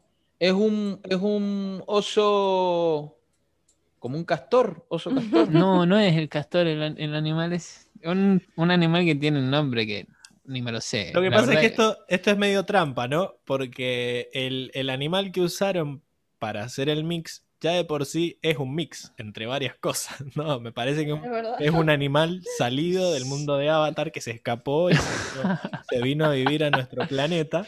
Eh, sí, es bien raro, es bien raro. Es un oso ornitorrinco. Ese, que tiene un nombre re raro, loco.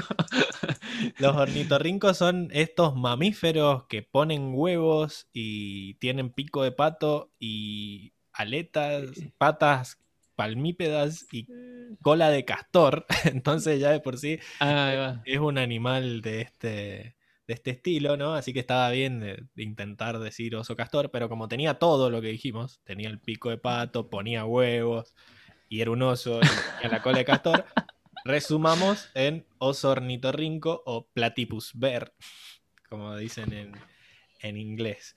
Acá no sé si estábamos en la época en la que no sabíamos lo que era un ornitorrinco antes de que llegara Phineas y Ferb. Eh, o, era muy difícil para el actor y dijo, ya fue, pongámosle pato. Pero bueno, era... Es que no entraba. No, no entraba. Si vos ves cuando, mm. cuando Anne creo que es que dice pato, eh, entra justito el pato. O sea, no, no le hubiera entrado al ornitorrinco, era muy largo. Bueno, pero no es problema mío eso. no me cambié. haber hecho rapidísimo. Claro.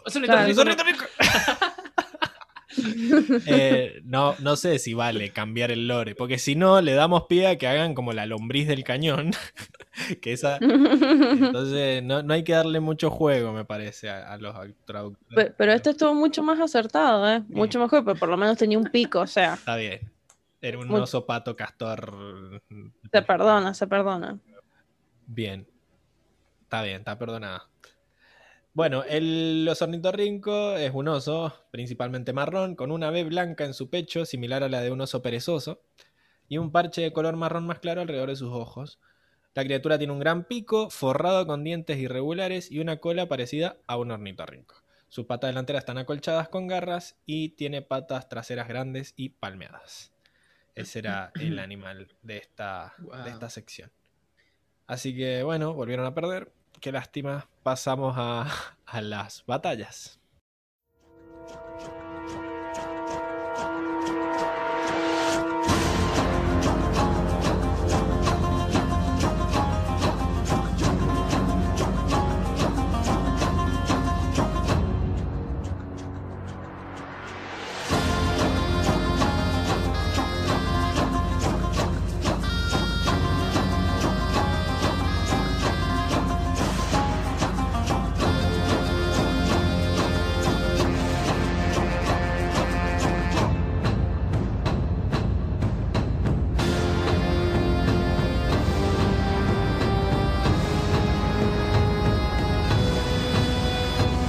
Estamos en las escenas de acción.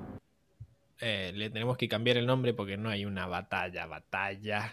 Es una escena de acción, pero como me gusta la cortina y no quiero que desaparezca de un podcast, la vamos a usar. Y además porque la pelea en sí contra el volcán de Ang como que metió muchos, muchos movimientos copados, ¿no? Vos, ah, Lucas, habías dicho que era el mejor despliegue de aire control que hemos visto.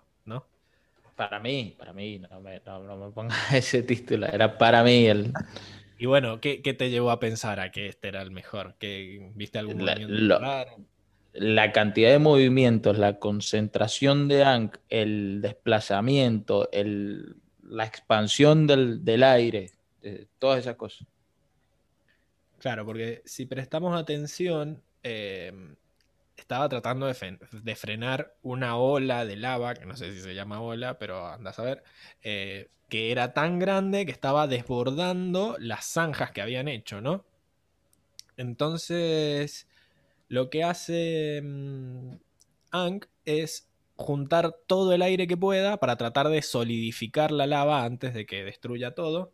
Excepto los pinos, que los pinos parece que estaban forrados en algún material inflamable que, ¿Cómo se dice? Igual eso es muy raro. ¿Cómo se dice cuando no es flamable? Cuando. Claro, no, no, no, inófugo. No, no, no, está mal. Inófugo, ahí está. Está bien, tiene razón el Fran. Inófugo. Inífugo. Bueno. Eh, o sea, inflamable es que se quema. Que se quema, sí. Sí. Claro, es como el chiste de lo inflamable significa flamable.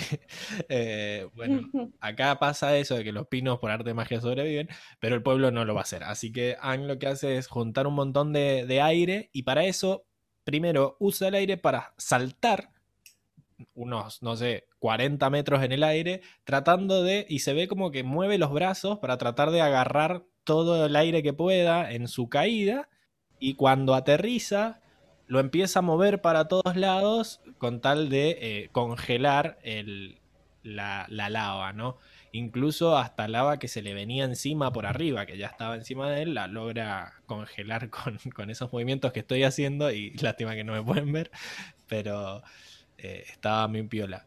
Y lo que más le añade a, a, la epicidad de la escena, creo yo, es todos esos colores negros y naranjas que hay, como que se está pudriendo todo esa, esa sensación de, de, la, de, las cenizas que caen y además la, la, digamos, el movimiento que hace él cuando termina de hacer todo, que es como...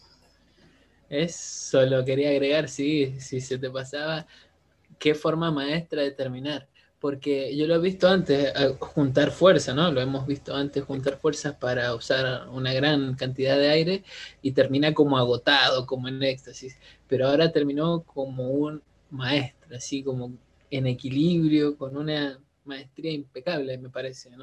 ¿Coinciden ustedes en que es el mejor movimiento de Anka hasta ahora o no? Sí, sí, sí, sí. Por lo menos de los que hemos visto sin el estado de éxtasis este que mencionas vos siempre. Sí, todo él. Eh, como que lo hizo todo él. Fue todo obra de su viento. Entonces está piola y además en una situación de vida o muerte en la cual, o sea, y la gente ya estaba evacuada. Lo único que está salvando es el pueblo y, los, y las pérdidas materiales ¿no? que puede llegar a haber. Pero está muy bueno cómo se planta y eso es lo que le genera también a Soka la, ese momento de, oh, sí, oh. me olvido que es un excelente maestro, ¿no? Que es medio, está medio forzada la frase. Sí, sí, sí. Y lo induce, que es la que induce a Katara, no es que se le ocurre a Katara, sino que Katara es inducida por... por claro, pero, pero justo. Porque como que se le prende la lamparita porque Soca dice justo. Y, y encima ella le pregunta, ¿qué dijiste? No, ¿qué? Y lo vuelve a repetir. como si no, por si no habíamos entendido. Como, como si Eh, pero Para, la, para el conocimiento de la audiencia, eh, acá lo busqué, ignífugo es que rechaza la combustión y protege contra el fuego. Y si se quieren reír un ratito, la segunda definición es sustancia utilizada para hacer ininflamables las sustancias o sea que combustibles. ininflamable existe. Exactamente. Eh, ¿qué, qué manera? O sea, porque inflamable a mí me suena a que o no se flamea, me, me agarra, me agarra un, un lingüista y Bueno, me caga a está, ti. está bien ahí, es que, es que, es que estaría bien ahí, es que no, no, no tenés que flamear el aerosol, no tenés que flamear el aerosol, ¿está bien o no? No. ¿Cómo, que cómo, la cómo? Que flamear, flamear es una, es una palabra que no se usa para las flamas, entonces es como raro. Eh, pero inflamable es que se quema.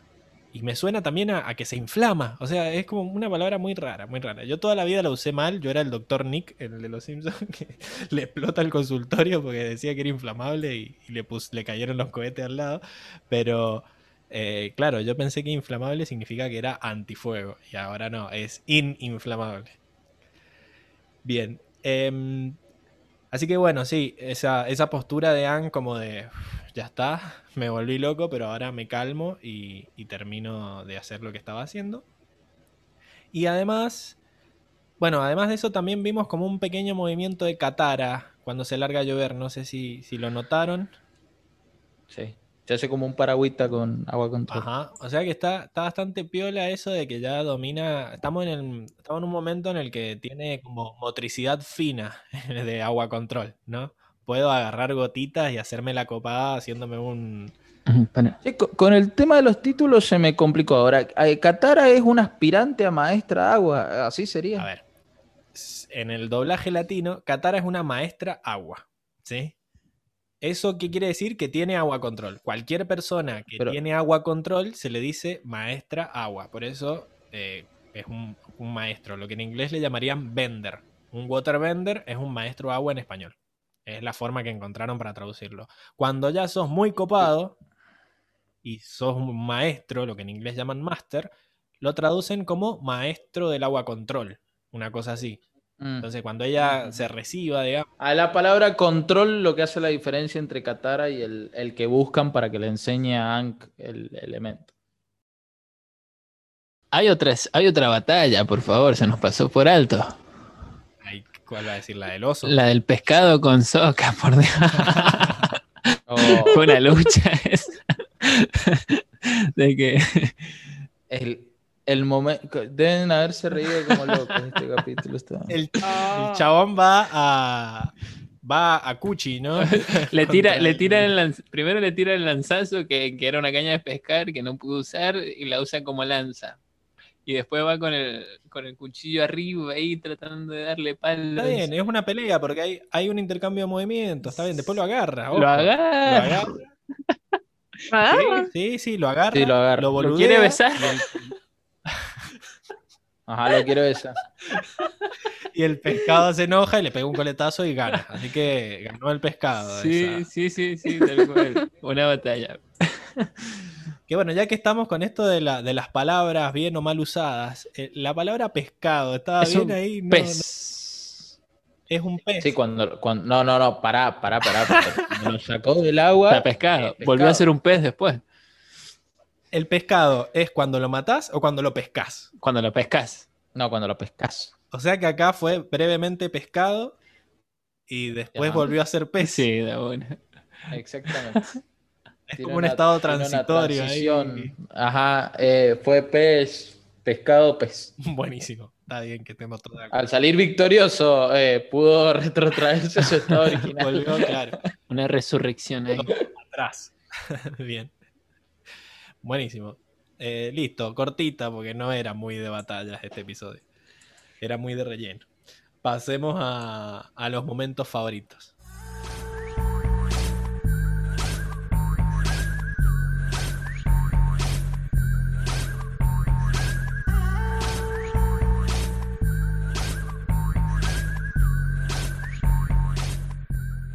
Bien, estamos en la sección de momentos favoritos, que en su momento se retrotrajo a la bolsa de gatos, ¿no? Tan aclamada por, por toda la audiencia.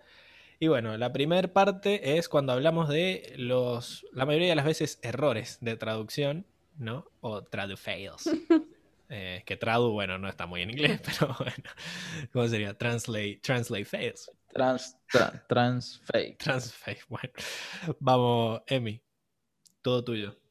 Bien, bueno, perfecto. Bueno, igual esas están como los tradu fails, los tradu wins y los tradu comments, que son como neutros. Es, es una nueva sección que, que inauguro hoy, que, que son simplemente comentarios así, pero son cosas que, que fueron neutras, digamos que no, no lo mejoraron, pero tampoco lo afectaron.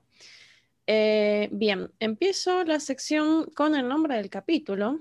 Eh, el nombre en español era Predicciones, pero el nombre original era The Fortune Teller, que eh, Fortune Teller significa divina o vidente, que era, bueno, la, la tía Wu. O pitonisa, o gurú, o clarividente. Sí, pero pitonisa son, no sé, como... Gurú, gurú es otra cosa. Gurú es otra cosa, porque si vos te acordás que Jorge Ané, Jorge Ané era el gurú de la pérdida de peso, el tipo que decía, mmm, está más linda que nunca. Búsquenlo en YouTube, estoy hablando. y él le decían que era el gurú de la pérdida de peso. Entonces, no es lo mismo. Los gurúes no, no necesariamente tienen poderes de clarividencia. Puede ser el gurú de, no sé, de. Sí, un gurú es como el que predica algo, ¿no? El que sabe cosas y anda a saber. Claro pero no necesariamente tiene como un poder así místico o algo por el estilo. Eh, podría ser pitonisa, pero pitonisa me recuerda mucho a, a, la, a la, mitología. Eh, ah, bueno, como que la descartamos. Por, ese lado. Claro, como del oráculo, viste, todas esas cosas y no, no, no, no me convence. No, no es muy, no tiene tu muy sello, apropiado, no, me parece. no. Para... Nos quedamos con adivina. Lo, lo, que pasa que, que como yo la tenía que mencionar tantas veces, no le quería decir todo lo de adivina, adivina. Está bien, adivina, está bien. adivina. Buscaste, Por eso fue el. buscaste sinónimos. De, lo de pitonis. sos un escritor Ah, bueno, sí. consagrado. Bueno, Sí, entonces, es como. es verdad. ¿Estás, estás de Sí. acuerdo con que hayan cambiado el nombre entonces? Medio al pedo, ¿ah? Eh, no me parece necesario, la verdad. Ese sería un traucomen, por ejemplo, porque es como que no, no, no mejoró, pero tam- o sea, no, no afectó, pero tampoco mejoró. O sea, no le veo el sentido realmente. No sé, es como que les pintó, como que pensaron que predicciones iba a sonar más misterioso, supongo. Porque ser, generalmente pasa ser. eso, cuando le cambian los nombres eh, a las cosas, por ejemplo, a las películas o a las series, justamente porque eh, para llamar la atención, digamos, porque si lo traducen literalmente, por ahí no causa el mismo efecto, entonces, bueno, lo cambian para que tenga el mismo efecto o para que me llame la atención o, o, bueno, diversas razones. Pero en este caso, no, no sé. La verdad, a mí la divina me, me, me suena mejor que predicciones. O sea, me interesaría más. Ponele, en Sí, mi caso. Pero bueno. A mí, a mí me pasa al revés igual. ¿Qué le da predicciones para vos al capítulo? Y por, por, lo, por, por lo mismo que venían, por lo, por lo mismo que hablamos en el podcast, pues por predicciones es como eh, hace hincapié en, en que ahí está la predicción. Más con, con todo lo que nos ha Sí, como que establecido la serie de que está predecido, que es que aparece el avatar, que va a ser el que va. Entonces, Ujú. predicciones bueno, como que le, sacamos el protagonismo a la, a, la, señora y se lo damos Pero, pero, a las eh, predicciones. exacto, pero es más, es muy cierto lo que dice la Emilce, que viendo el capítulo, que no era por donde yo quería, creía que iba a ir el capítulo, A pesar tuyo. tiene, es más, re- es más representativo el nombre adivino. O sea que el clickbait funcionó, ¿Verdad? ¿no? Ahí está.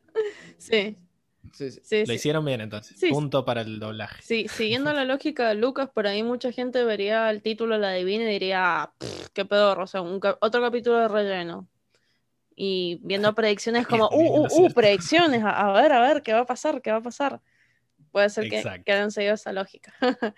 Bien, eh, bueno, después tenemos el de, bueno, el que ya mencionó, mencionamos en la sección de animales, el, el oso ornitorrinco, que quedaba muy largo, así que bueno, le pusieron oso pato, o sea, queda muy largo, no, no, no entraba dentro de lo que era eh, la modulación de Ang, así que bueno, quedó oso pato. No me parece mal, me parece bastante acertado. Después tenemos otro. Ah, bien. Ten- tenemos el, esto que yo hablé, eh, esto que yo dije anteriormente cuando Katara comparaba a Ang con Momo, que le pusieron amigo, como Momo es, es un amigo muy dulce, no, Ang es un amigo muy dulce como Momo, algo así dice. En inglés en realidad lo que se dice es sweet little guy, que guy en realidad no necesariamente puede ser interpretado como amigo. O sea, puede ser un good guy, pero no necesariamente sos un good guy que es mi amigo. Así que bueno, un buen eh, igual. Claro, un buen pibe. Como es un, pibe, redulce, un pibe O sea, es más, como hablábamos, es más frío. Más frío en inglés, incluso. Sí, sí, ni siquiera le dice amigo. Es más frío. Eh, así que sí, ni, siquiera lo considero un, amigo. O sea, terrible, terrible. Eh, bien, después, eh, cuando el equipo Avatar salva a el, el viajero del oso pato, el hombre dice, eh, la tía Wu predijo que tendría una jornada a salvo. Una jornada a salvo. Yo dije, mmm, esto. Y la versión original dice, on Wu predicted I would have a safe journey. O sea, que yo tendría un, viaje, a, o sea, a salvo, que después de pasarlo por el filtro de traducción, yo le hubiera dicho que no correría peligro en mi viaje. O sea, hacemos lo opuesto, esa es una técnica de traducción que se llama lo contrario negativizado. Eh, en vez de decir safe journey como un viaje eh, seguro, que no decir lo contrario, pero diciendo lo mismo, que no correría peligro en mi viaje. O sea que la ausencia de peligro equivale a un viaje seguro. Eso hubiera hecho yo, por ejemplo. Eso, va en el parcial. Ah. Maravilloso. Maravilloso esta parte, esta, es esa parte técnica de inglés 100% que, es, al pedo, es el trabajo de. Es lo que hace bien. Bueno, muchas gracias. Bien, después seguimos con eh, la escena donde el equipo Avatar entra a la casa de la tía Wu y tenemos a Men que les ofrece eh, algo de comer, les ofrece unos snacks que en español eh, lo dicen como galletas de tofu. Yo dije, ay, galletas de tofu, mm, esto, esto es una traducción. Busqué galletas que ya tenés Un, sentido arácnido de, de las traducciones.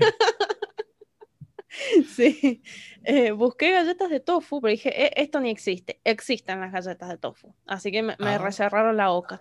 Pero, pero no son galletas lo que dice. O sea, el tofu estaba bien, pero no eran galletas lo que eh, Men les ofrecía, sino que eran en inglés bean curd puffs, que eso yo lo busqué y no encontré una traducción porque es una comida tailandesa. Eh, que aparentemente acá no la hemos descubierto, o sea, acá no, no, no, no se hace, no es conocida. No existe entonces. Claro. Eh, yo la vi en inglés, yo vi bean curd y dije, mmm, esto es cualquier cosa. Resulta que bean curd significa tofu, nada más que nadie le dice tofu, eh, nadie le dice bean curd en inglés. Ah. En inglés nadie le dice así, todos le dicen tofu. Viste como que se popularizó el nombre asiático y todo el mundo le dice tofu. No tenía ni idea de que bean curd fuera tofu, imagínate. Em, Aprendiendo con Avatar. Sí, tal cual. Tal cual, tal cual. Eh, y bueno, como decía, esto es una comida tailandesa que consiste en freír cubitos o triangulitos de tofu hasta que queden con una textura suave y esponjosa, parecida a lo de los malvaviscos. Si ustedes prestan atención, em, cuando Men trae la bandejita con los puffs, eh, lo que trae no son galletas, sino que trae unos cositos como, como unos cubitos blancos. Que esos son justamente los curd puffs. No, no se esto, el tofu, ¿qué es lo que es? Es como algas, ¿qué carajo? Porque es como que es el, sustituto de, la carne muchas veces, ¿no? Como puede cumplir muchos, eh, muchos, eh, ah, muchas, ay, muchos propósitos. no me salía. Em, sí, puede ser sustituto de la carne, puede ser sustituto del queso, puede ser muchas cosas. Es una comida de origen oriental preparada con semillas de soja, agua y sodificante o coagulante. Esto obviamente cortesía de San Google. lo te, di el pie sin querer porque no sabía que lo tenía preparado. sí. Em, y bueno, es muy bueno el tofu. Más allá de que se utiliza mucho en comidas veganas y vegetarianas, el tofu se usa muchísimo en, en la cocina oriental, pero muchísimo. Eh, se usa en sopas, eh, se usa en salteados, en ensaladas, es, multiuso. Es como la papa. Está aprobado por vos entonces. Pero, pero, este, pero este es light, es bajo en calorías. ¿Qué cosa? ¿El tofu? El tofu. Sí. Grandes cantidades, acá lo estoy, te, busqué también grandes cantidades de proteína, bajo en Sí, calorías. sí. Ah, bueno, Es por eso. Y por eso todo lo- sustituye a la carne. Ok. Y todo lo que dice la. Sí, la es muy sano Muy bien. tofu, muy muy sano, menos este que es tofu freído, tofu frito, digamos. Em, bien, entonces terminamos con eso. Ah, otra cosa que me llamó la atención eh, cuando están en la casa de la tía Wu es que Soka dice, no puedo creer que estemos en la casa de la estupidez. Y dije, casa de la estupidez, qué raro que suena eso. Y la versión original dice House of Nonsense, que nonsense eh, es algo que no tiene sentido o algo disparatado. Por lo cual, eh, yo en ese caso le hubiera puesto, no sé, aproximadamente la casa de los disparates o algo así, que me parece que un poquito mejor que la casa de la estupidez. Es como, no sé. Sí, aparte estupidez muy, más, más fuerte. Sí, es muy agresivo. Muy, claro. Sí, sí, No, bastante agresivo, que aparte tiene una connotación negativa que, que la versión original no tiene, porque nonsense no necesariamente es una estupidez, es algo sin sentido. Tenía razón la tía Wu entonces. La versión latina busca problemas y los encuentra. Es un buscapleito, sí, tal cual. Eh, bien, tengo un par más. Eh, ah, cuando Ang se encuentra con Katara, eh, después de que Katara le preguntara sobre el mango y la papaya a la tía Wu, eh, bueno, se encuentran los dos y él, en su estilo de, de chico cool, frío, le dice, hola Katara, estoy preocupado de mis cosas. Y fue como, ay, de mis cosas, no, no, no, no, no. No, no, esa colocación no existe. Em, en inglés, lo que Ang dice es. ¿Qué te reí? Me río de, de cómo sufrís. Ay, sí. Sí, en inglés eh, es muy parecido a lo que dice básicamente, solamente que está traducido para, medio para locote. Em, en inglés dice, I'm busy with my own stuff, que sería estoy ocupado con mis cosas. En- no sería preocupado de mis cosas, para mí sería ocupado con mis cosas, digamos. Con mis asuntos. Claro, con mis asuntos. Mm, Exactamente. Otra más que encontré, ya casi termino, eh, es cuando, em, cuando están buscando en el librito de la, de la tía Wu, en el manual de nubes, em, cómo, cómo hacer, cómo sería la nube para, eh, para que la gente vea que, bueno, que había un peligro. Em, dicen, están buscando y, dice, a ver, ¿cuál es la nube? O acá, no sé, no me acuerdo bien cómo dice, pero acá está la nube eh, que muestra muerte volcánica. Yo dije, muerta, muerte volcánica, ¿qué es una muerte volcánica? Y fue como, eh, volcán. sí, pero muerte volcánica, no sé, suena, suena como, eh. La versión original, Sí, suena como a un poder del Señor del claro, Fuego. muerte Claro. volcánica, ¿viste? Chat, te tira un volcán, ¿viste? No sé, muerte volcánica. Charizard, muerte volcánica. Suena medio como la onda habitual de Goku, ¿viste? No sé. Muerte volcánica. Bueno, resulta que en inglés dicen volcanic doom, que si vos lo traducís literalmente sí, sería como muerte volcánica, pero queda medio ridículo en español a mi parecer. Yo le hubiera puesto Destrucción. peligro volcánico o erupción volcánica. Claro, pero la idea, sí, sí, sí. eh, ¿qué vas a? Destrucción, dije. No sé. Ah, bueno, destrucción, sí. Destrucción volcánica o peligro volcánico o alerta volcánica, no sé. Yo creo que cualquier cosa hubiera quedado mejor que muerte volcánica. Claro, como el Doctor Doom, que lo han traducido como el Doctor Muerte también, de los Cuatro Fantásticos. El, el Doom es como así una aniquilación, no sé, una como que ya, ya está, se murió Sí. todo, digamos. Sí, sí, sí, tal cual. Es, es media jodida para, para traducir igual. Eh, pero bueno, creo que le, le pifieron. Esto fue una trau fail. Podría haber estado mejorcito. Y la Eh, Bueno, última, la última es cuando, mm, bueno, cuando se están yendo, cuando ya salvaron a todos, ya quedaron todos re bien, qué sé yo, y eh, se, se, se, suben a APA y se van, y Katara se despide de, de Meng y le dice adiós, Meng, no sé qué, y Meng le dice adiós, Katara, y al final en el doblaje le dice te odio, pero en realidad en inglés le dijo floozy, que floozy es una palabra bastante fuerte, yo no sé cómo la, cómo la admitieron, o a menos que los diccionarios que yo consulté hayan sido muy fatalistas. Eh, pero floozy es una palabra bastante fuerte que se utiliza eh, para insultar a una mujer, que significa zorra, mujerzuela, cualquiera, No. entre muchas otras cosas. Entre muchas otras cosas muy negativas, sí. No. Se fueron a la Sí. mierda. claro. Sí. Hay, hay todo un tema de cómo, cómo pasó la censura de Nickelodeon esa palabra en inglés y, y bueno, Lo lograron, lo lograron.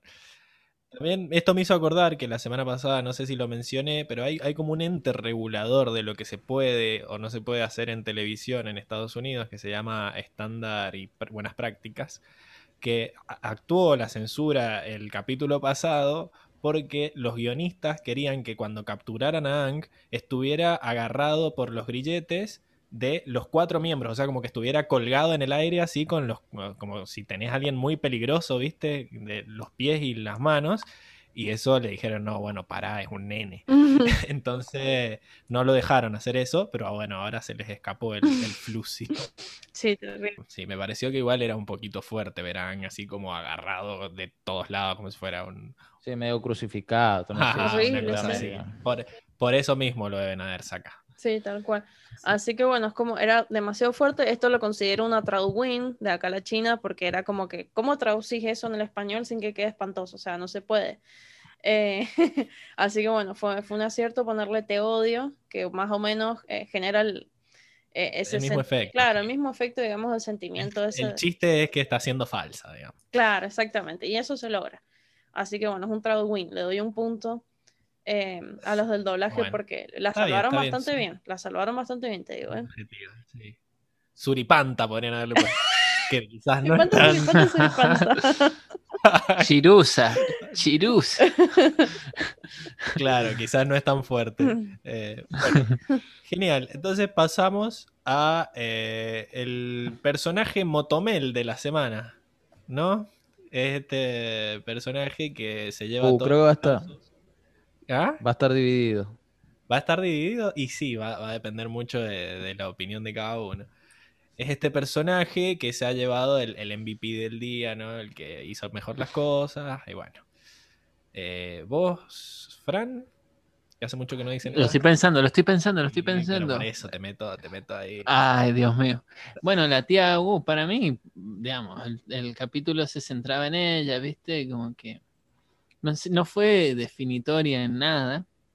Digamos, en realidad Ang fue el héroe del capítulo, pero, pero el, capítulo se centró en ella, cómo giraba muchas cosas en lo que ella decía y, lo que ella predecía también. Ok. Pero no sé si se lleva el premio, no sé si se lleva el premio, pero, entiendo que... Vos votás esa, no sé si se lleva el premio, pero vos votás por ella. ¿O estás dudando eh, todavía? no, lo estoy dudando, estoy pensando. Bueno, mira, te voy a dar un poquito más. ¿Doy el voto? Para que no... Doy el voto al final, dale. Ah, bueno, mi voto es secreto. mi voto es secreto. Qué trucho, eso, qué trucho. Y no sé, supongo que la audiencia quiere que yo diga Soca, pero mm, para mí. No, vos se fija vos. Sí, sí, sí, obvio, siempre. pero para mí, no sé, Ang, porque es como, o sea, a ver, eh, qué sé yo, se boludeó gran parte del capítulo, ¿viste? Se dejó llevar mucho por las predicciones, por este tema de con quién se iba a casar, qué sé yo, pero al final es el que le salva las papas a todos. Así que es como, a ver, sin, sin la actuación de Anne, como que estarían todos muertos ahí, aplastados por el volcán, y aparte fue gracias a él y, su obsesión, digamos, con este tema del, de su esposa, qué sé yo, que él eh, se vio motivado a subir al volcán eh, cuando fue a buscar la florcita esa para, para darle a Katara, y de no haber sido por eso no se hubiera dado cuenta a tiempo. Ah, Exacto. así que bueno, para mí el personaje Motomel es Ang. Muy bien, muy muy, bien argumentado, me parece. A ver, Lucas, ahora dice todo lo contrario. No, no, no. No, no, no, yo tengo como personaje a Soka, pero no, me desagrada Ang, pero tengo como personaje a, a 100% por, por, el, por el desempeño en la, en la solución, por la por la parte de, humor, haciendo, haciéndole chistes y tratándole de buscar la lógica a los pueblerinos que ya para mí la habían perdido, eh, por la idea de tratar de llevar el volcán al, río, que es una gran idea, salvo que... Que, no funcionó. Eh, que no, no, no es que no funcionó, nada más que el volcán lo sobrepasa. No me desagrada Ang, pero por el último movimiento, en realidad lo del resto no me, no me gustó nada. El capítulo le pregunta boludeces, se la pasa yendo atrás de, Katara, me pareció un, lo, único que me gustó de Ang es el final, y para mí Soka lo tiene muy merecido. Bueno, yo estoy de acuerdo con Emi en realidad, porque si bien Soka eh, tiene la idea del, de la zanja esa, no logra convencer a la gente de que el volcán va a erupcionar. El que hace eso es Hank. Él es el que tiene la idea de modificar las nubes para convencer a esta gente y creo que esa es la idea ganadora. Más allá de que después él con su aire control termina salvando a todo el mundo, ¿no?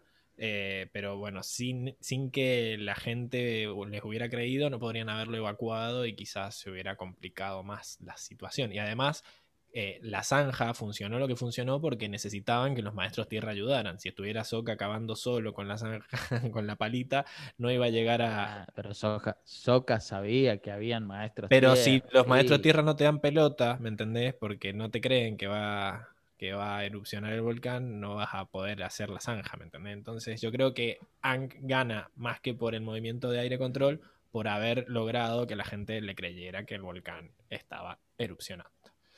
Y bueno, a ver el voto secreto, revelamos qué hay dentro del sobre. Sí, sí, con esos argumentos Anne se lleva mi voto. Eh, aunque también pensé en la sobrina, la, la, eh, chiquitilla que le, da el libro también. Ah, puede ser. Sin el libro no ojo, Ojo, eh, muy bien. Así que, aparte también de alguna manera lo consuela en el amor, Alan. En esa charla que tienen, que se consuelan mutuamente se consuelan mutuamente, pienso, ¿eh? Yo creo que ella, ella hace más que él, o sea, como que a él le chupaba un huevo, más le pidió perdón, no, bueno, no me gustas, jodete. y ella como le dice, bueno, sí, te entiendo porque ella es tan linda, bla, bla, bla, o sea, como que le enseña como una manera más sana de aceptar que la chabona no gusta de él, así, está bien. Pero bueno, eh, si sigo el criterio del, del héroe del capítulo, Ang, como esa vez que Iron, como esa vez que Iron desvió el rayo, eh, eh, ahora han frenando un río de lava, se lleva todos los laureles. Bueno, entonces gana Ang. Se va en la motomel y así le da, le da descanso al, planeador. Bien, y ahora vamos al momento más polémico, quizás, que es el de los chistes. Vamos a esperar que Lucas diga el suyo. A ver, ah, no me digas que ahora no tenés, porque no, no, no, no, no, si tengo, dije, a, eh, predije, usando la, el título del capítulo, que, tenía todos hoy. Hoy había, tenía todo. vamos con tu chiste entonces. Eh, mi chiste no es un chiste de palabras, sino el momento en el que, en el que Apa asusta al oso y al oso se le cae un huevo y me dio mucha gracia porque no me lo esperaba, loco. Después cuando, ahora con, con sabiendo cuál es el otro animal, la parte del oso, eh, tiene más lógica y puede andar mejor. El pato también pone huevo. Eh, eso, eso, bueno, eso justamente iba a decir que el ornitorrinco no pone huevos, me parece. Sí pone huevos. Estoy casi seguro. Pone huevos. ¿Pone es un mamífero que pone huevos, una cosa ¿Seguro? rara. O sea, sí, pone huevos. Ah, bueno, bueno. Eh, bueno, entonces, cuestión que no me lo esperaba eh, no, me lo esperaba que ante el susto se le iba a caer un huevo, entonces me da mucha risa. No se cagó, se tiró un huevo. Buenísimo. ¿Evi? Em, sí, pero me, me, trae un poco. Me tilde. Sí, sí, me tilde porque ese era uno de mis momentos divertidos. Em, por eso. Bueno, Sí. ¿Quieres decirlo del huevo? Votas por el huevo, entonces. Sí, voto por el huevo, pero en realidad hubo como varias, varias escenas graciosas eh, a lo largo de la serie. ¿Sabes qué? Hay otra que me. A lo largo del capítulo, perdón. Otra que me hizo gracia es cuando. Mm, cuando están con todo este tema, viste, de, de si de si es verdad lo que dice o no. En un momento hay un aldeano que le dice a Soka, mm, ah, porque eh, que dice, bueno, vieron que al final que, que, no era tan verdad lo que sea la tía Wu. Entonces vino un aldeano y dice, no, pero sí, sí, la tía Wu dijo que vamos a estar a salvo y, estamos a salvo, así que es verdad. Y bueno, y Soka como que hace un berrinche, qué sé yo. Y uno de los aldeanos le dice, ¿acaso puede tu ciencia explicar la lluvia? Y Soka así como arrasado le dice, sí, puede. Así como resacado. Y el aldeano se, se ríe nomás y se va como, me chupo un huevo, ¿viste? Entonces yo sigo teniendo la razón, ¿viste? Ese es el problema, que ya no, se daba cuenta que no lo estaban escuchando y el, que se enoja pierde, digamos. Muy buena, también me hizo gracioso. Eh, Fran. Eh, hubo una muy simple que me hizo reír mucho, que me hizo reír mucho. Eh, cuando están hablando, eh, le pide consejos de mujer y le dice, Soca, ser canchero, has venido al, al lugar correcto. Y le empieza a dar consejos así como que... Y estaban hablando de diferentes personas. Eso me causó mucha gracia porque al último cuando ve que Ang ignora a la chica que Soka creía, dice, ah, aprende muy rápido, una cosa así. Le Estabas... Claro, porque el consejo de él era que tenía que ser más frío y no tenía que ser el chico bueno, qué sé yo. Y, claro. y viene la chabona. Y es lo que estaba haciendo. no le da ni pelota. Bueno, En- sí, en-. Encima haces el experimentado y es como malísimo los consejos, o sea, pésimo consejo, porque Katara no le da ni, ni media bola, es como que, Bueno, chao, le dice. Sí. claro, viste que a Katara le importa tres sarongos, como que está ahí con su mente enfocada en el, en el poderoso maestro alto y, y guapo. y, y ni se da cuenta Bueno, de yo- que Ang lo está ignorando. Yo Claro. tengo la mención especial de la papaya porque me dio mucha gracia decir, porque, bueno, oh, no me gusta la papaya. y después lo siguen de que Ann cuando va a hacerse el copado le dice, ah, así que papaya. Y es el copado con la palabra papaya que encima creo que en inglés se dice igual, Sí. entonces es como que suena muy raro. Pero mi, mi momento favorito en realidad es como un chiste construido en varias escenas porque empieza primero eh, cuando Katara se pone el collar y es como la diosa con el collar nuevo, qué sé yo, y ponen la, la versión de Aang de que la ve como en, tonos rojos así y que brilla y qué sé yo, todo el símbolo del romanticismo. Y después vemos lo mismo que Meng, cuando lo ve entrar a Aang, lo ve exactamente de la misma forma, pero el chabón está como ahí sacándose un moco, o sea, está como re súper desinteresado y es como que no pega, digamos, el romanticismo con el chabón que está hecho un- una piltrafa. Así que sí, me gustó lo ingenioso, porque ahí yo esperaba que lo mostraran como un Adonis, así, qué sé yo, y, como un pelele, así que me, me dio, me dio mucha gracia eso y que también tenga el, el- el añadido del visual, ¿no? Esto de que cambian la animación me, me gusta bastante. Bien, frase. Tenemos frase, creo que todos tenemos la misma. Eh, Así que... No, yo no, yo no tengo la que ustedes ah, tienen. entonces decí la voz primero, entonces. Digo yo primero, de Soca, estoy muy soca hoy. Eh, Soca le dice a uno de los pueblerinos, dice, no puedo creer que confíen sus vidas a predicciones. Ok, Esa es la frase. Que es como un- es como el mensaje del capítulo, ¿no? Está todo bien con la superstición mientras sea, mientras sea un, un pasatiempo, un Mientras no sea vital. Claro, mientras no te traiga problemas reales. Entonces, sí, está, creo que es el capítulo. Es uno de los mensajes, porque creo que la otra frase es el otro Te- mensaje. Tengo, tengo un bonus track también. A ver, porque quizá esa es la que dicen los otros. Fran, vos. No, no, no, no. Ya, ya sé cuál es la que dicen ustedes y no, no es Bueno, esa, no ver, me. Me encanta que le dice, cuando le dice al avatar, podrías dedicarte a la joyería en lugar de salvar al mundo. Y encima Ang le dice, ¿y, y por qué no? Sí, puedo hacer las dos cosas, como... ¿Por qué no las dos cosas? Claro. No, pero la primera era la más, la más, la que hace más, más, más honor a esta sección, que es algo que conmueve, algo que llega, me, me gustó eso. Bien. Vos, Fran, Sí, es la frase esa del final. Que no la, Cuando. ¿Ah? que no la notaste.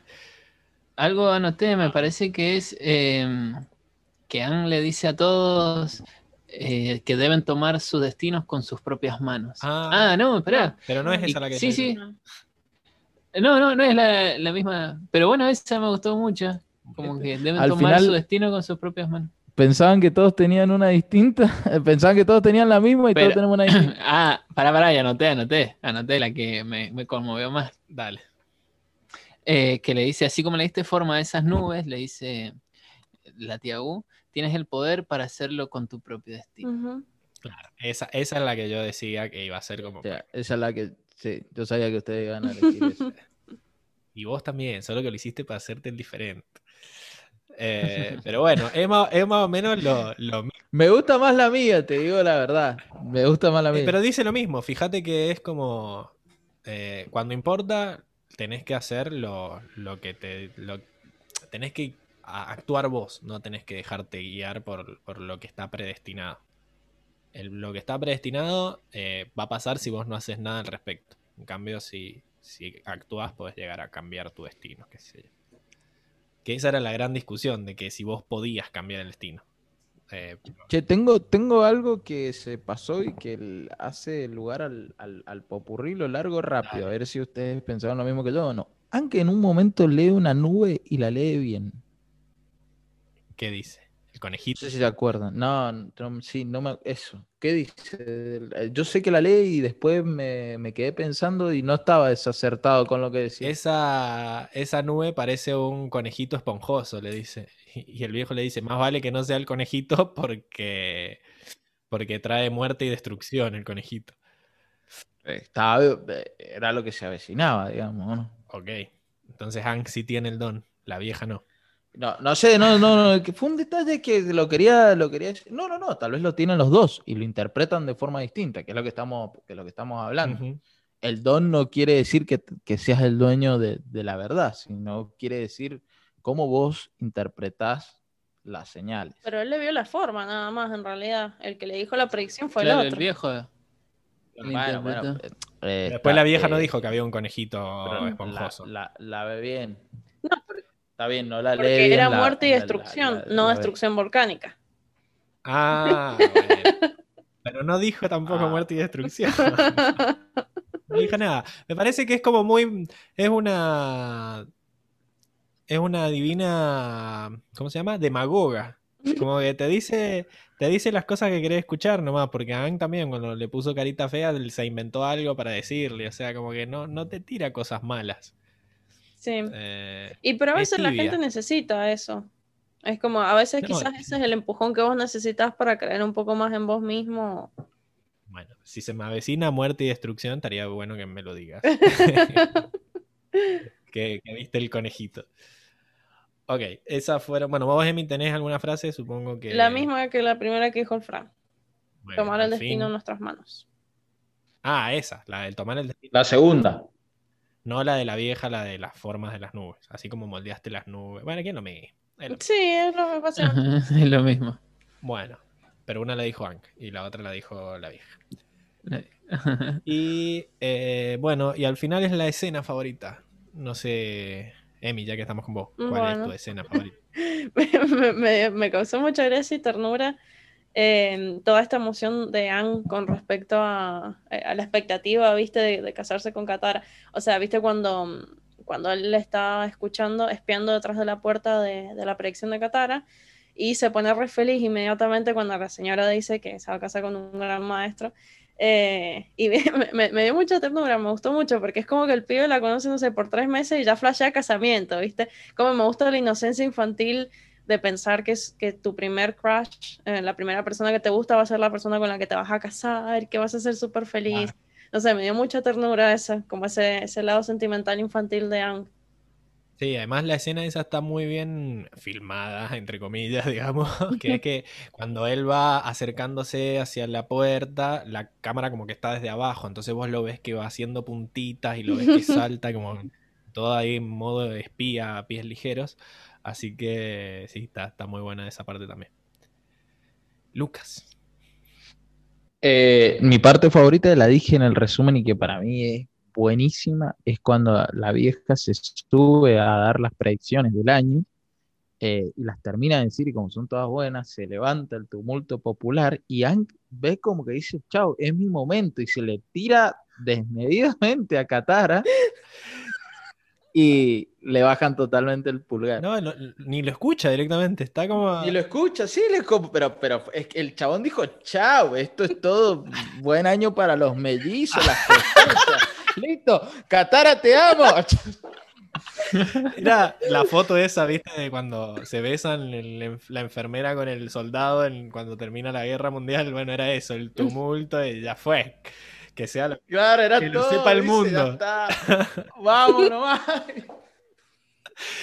Claro, sí, me había olvidado. Encima la chavana ni bola le da, está súper modo. Ni bola. Fan. Es más, yo, yo dudaba si la escuchaba o no. No, ni la estaba si escuchando. o no. No, ni la estaba escuchando, se estaba reinteresada en... Porque se va, pero se lo dice muy serio. es mi momento. Bueno, no, no sabe leer Bueno, momentos. Fran, ¿vos? Eh, por escena favorita, así de, dibujo y todo, cómo lo representaron, me gusta. Tengo dos, tengo dos. Eh, eh, una es cuando se ve hermosa Katara, cuando Ang la mira así como embobado, como enamorado, que ve, la ve solo a ella, así como que nada más tiene sentido, que solamente está ella y se le resaltan todos los atributos de belleza, así. ¡Wow! ¡Qué belleza! Me, encantó esa escena. Te llegó, bien. me llegó, me llegó. Obvio, sí. Y y también cuando termina de apagar el fuego, eh, ese, eso, ese segundito que, termina así como, como cuando termina eh, de hacer un ejercicio de respiración así bien profundo, que no está cansado, como si hubiese como si estuviera cerrando una meditación en movimiento, una cosa maravillosa me pareció así una maestría suprema. Después de hacer tanto esfuerzo que terminara así de esa manera, esa escena me encantó. Más que, me gustó inclusive más que el revoltijo de aire y de cómo apaga el fuego, me gustó cómo termina, así, así con una serenidad, un equilibrio impecable. Perfecto. Yo estoy más o menos ahí cerquita, me gustó toda esa escena del volcán, pero más que nada por cómo estaba dibujado, o sea, la, escena con todo oscuro, como que la ceniza había tapado todo. Y encima, después, no sé si notaron, pero la animación de la ceniza era muy real. Era, o sea, desde el, como que no sé qué habían hecho para animarla, pero se veía incluso como que no pegaba, era como demasiado real como para el resto de los fondos más dibujitos. Era como, se veía, mírenla de vuelta y fíjense que es como que pareciera que fuera ceniza en serio, estaba muy bien animada. Y toda esa parte donde Katara se da cuenta de que Ang es un poderoso maestro, toda esa parte, todo ese, como el enfoque a su cara y todo el ambiente como naranja, negro, así, y Ang parado en las, así, la sombra de Ang parado frente al, volcán, todo muy épico, la verdad. Así que me gustó todo cómo, cómo estuvo armada esa escena. Y es cierto que culmina con, con esa meditación que, hace Ang, que te da a entender que es como que le salió perfecto, no fue que le salió de pedo, sino que hizo exactamente lo que quería hacer y termina y como cuando eh, te salió algo y suspiras. Así que bueno, esas son nuestras, nuestras opiniones sobre el capítulo. Muchas gracias Lucas, Emilce, Francisco por haber estado una semana más conmigo. Y espero verlos la semana que viene para hablar del capítulo 15, que es Vato de la tribu Agua. Así que wow. esperemos a ver qué, quién es Vato, quién es ese Vato, dirían los, mexicanos. Y bueno, eh, muchas gracias y ustedes que nos escuchan, eh, comenten, digan Eh, de qué lado están, team escéptico, team supersticioso. Eh, comenten, suscríbanse, escúchennos y bueno, muchas gracias por estar ahí. Compartan, compártanlo con sus amigos. Denle like y denle like, suscríbanse. Denle aquí en la campanita. Suscríbanse y nos vemos la semana que viene. Un abrazo. Nos vemos la semana que viene. Nos vemos, hasta luego. Saludos mi gente.